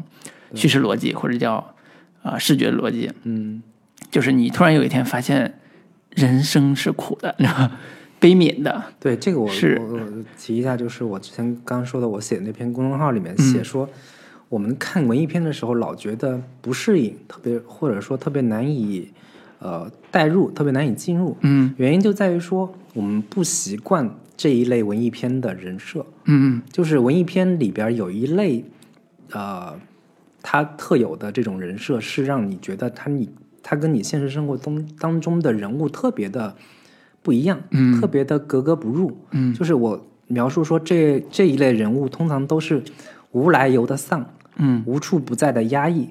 以及他活着就像是炼狱一般。嗯然后他的情欲总是四处碰壁，他的表情总是麻木冰冷，他用一种怪异的方式来抵抗输掉的人生、惨败的人生。就是这一类人是文艺片里面特别常见、特别常常规的一一种人物。你在毕赣的电影也好，你在刁亦男的电影也好，甚至王家卫的电影里面，都能见到这一种极其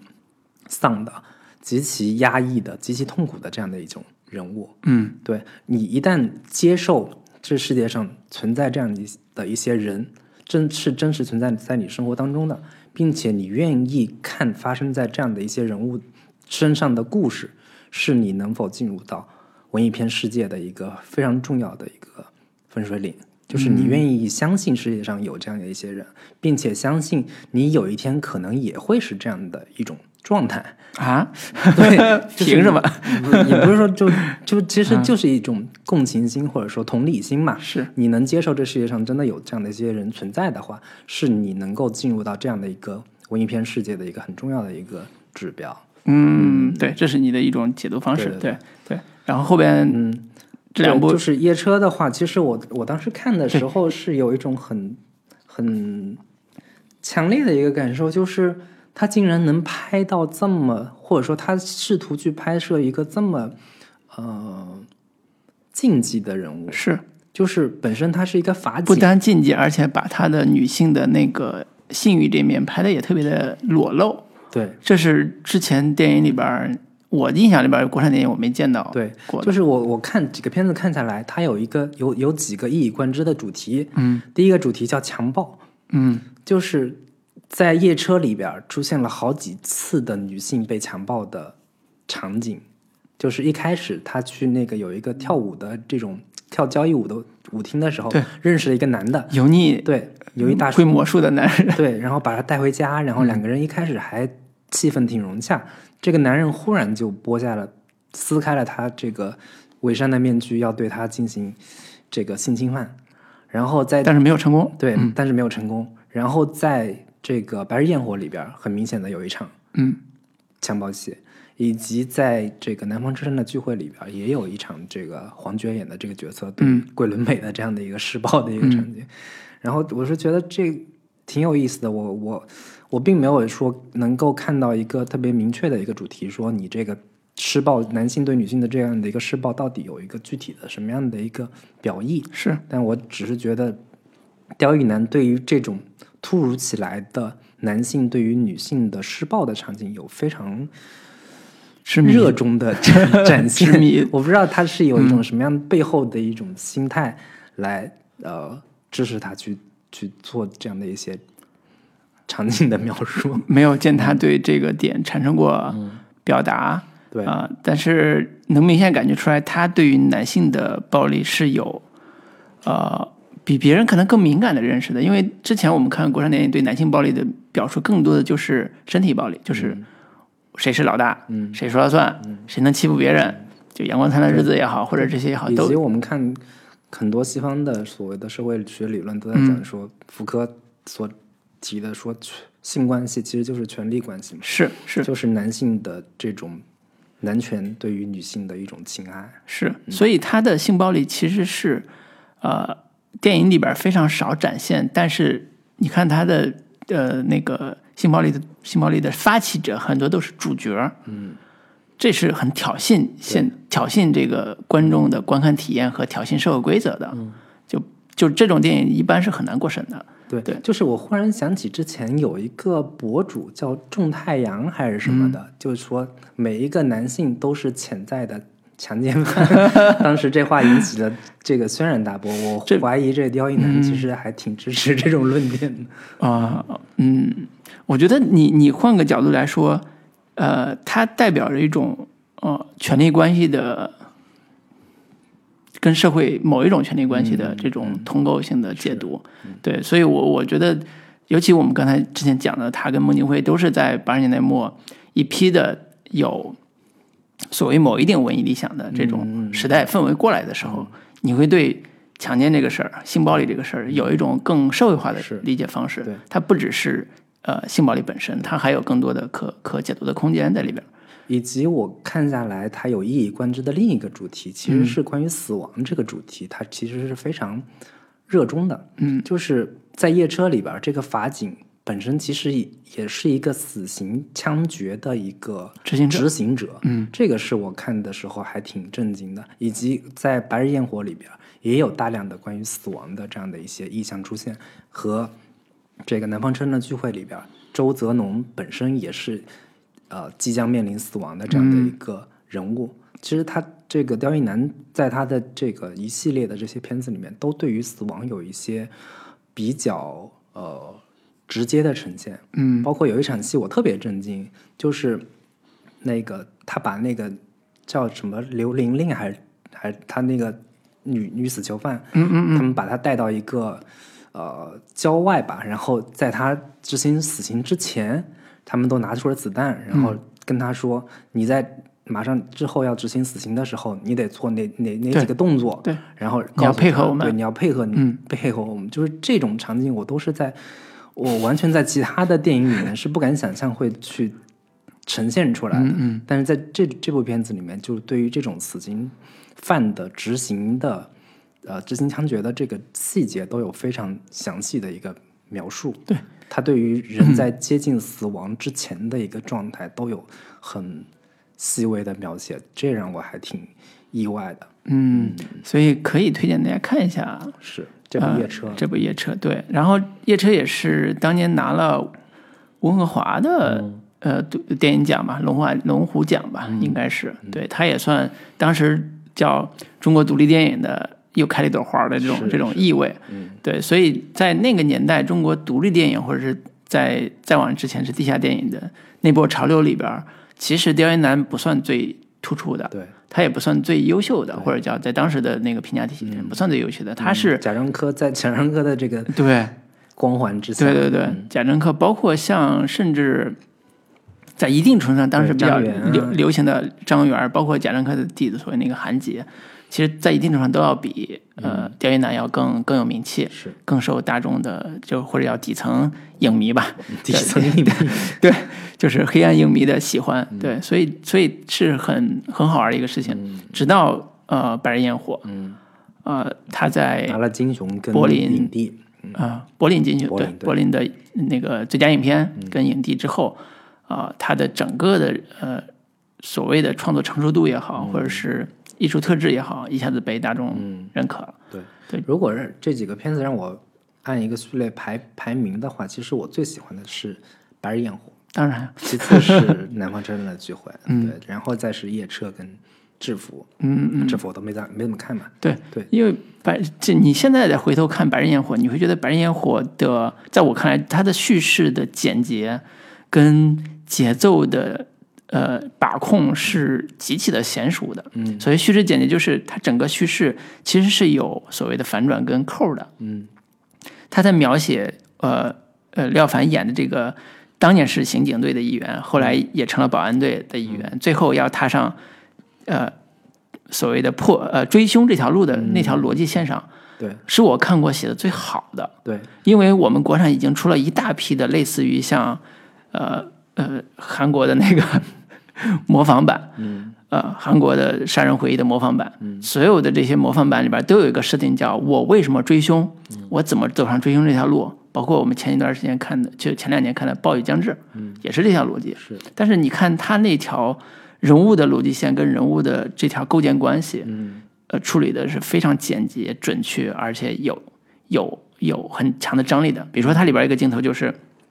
他的战友死了。嗯，这不是他人一开始的时候，他有两个队员牺牲了，嗯，车开着，他们俩一起从隧道里边出来，嗯，啊，突然从隧道出来的时候，时间就变了，是。变成二零零四年，嗯，哎，二零零九年还是二零零四年，从九九年变成二零零四年，嗯。当时从隧道出来的时候，隧道出来的时候变成漫天飞雪，嗯，然后镜头就转了一圈儿，对，围着那个就躺在这个马路牙子上。对，然后打开他的头盔，发现是廖凡躺在那儿，我以为是别人躺在那儿，嗯。廖凡躺在那儿，然后廖凡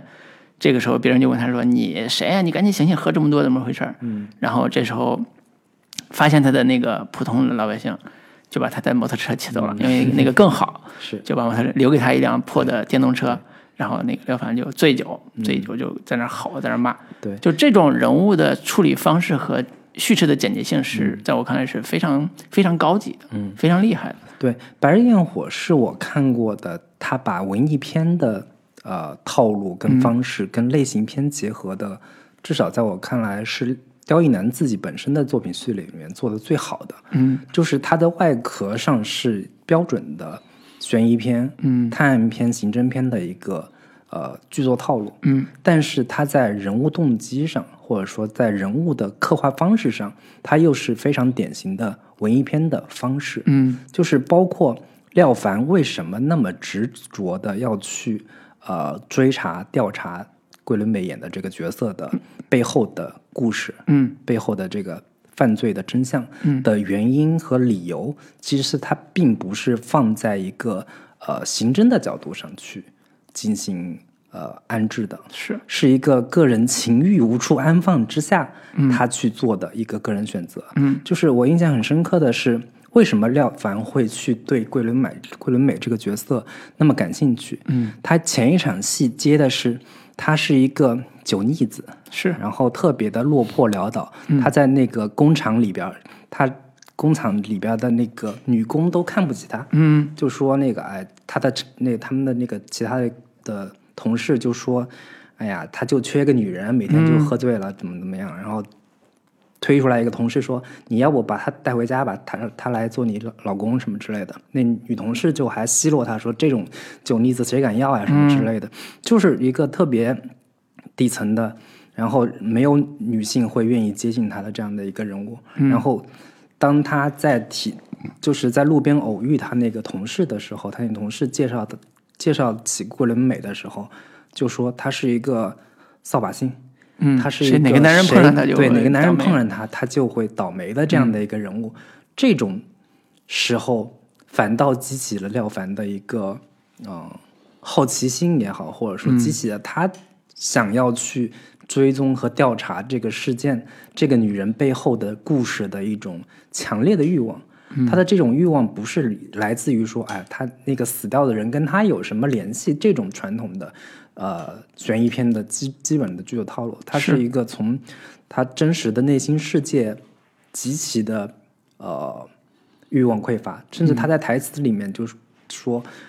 他纯粹只是因为无所事事，对，就是而去调查这个他那个对之之前那个呃兄弟就问他说你你你咋了？嗯？你为啥要管这个事儿？他就说你戒酒也不能靠这方式来戒酒吧，是就靠追踪这个事情来戒酒。他说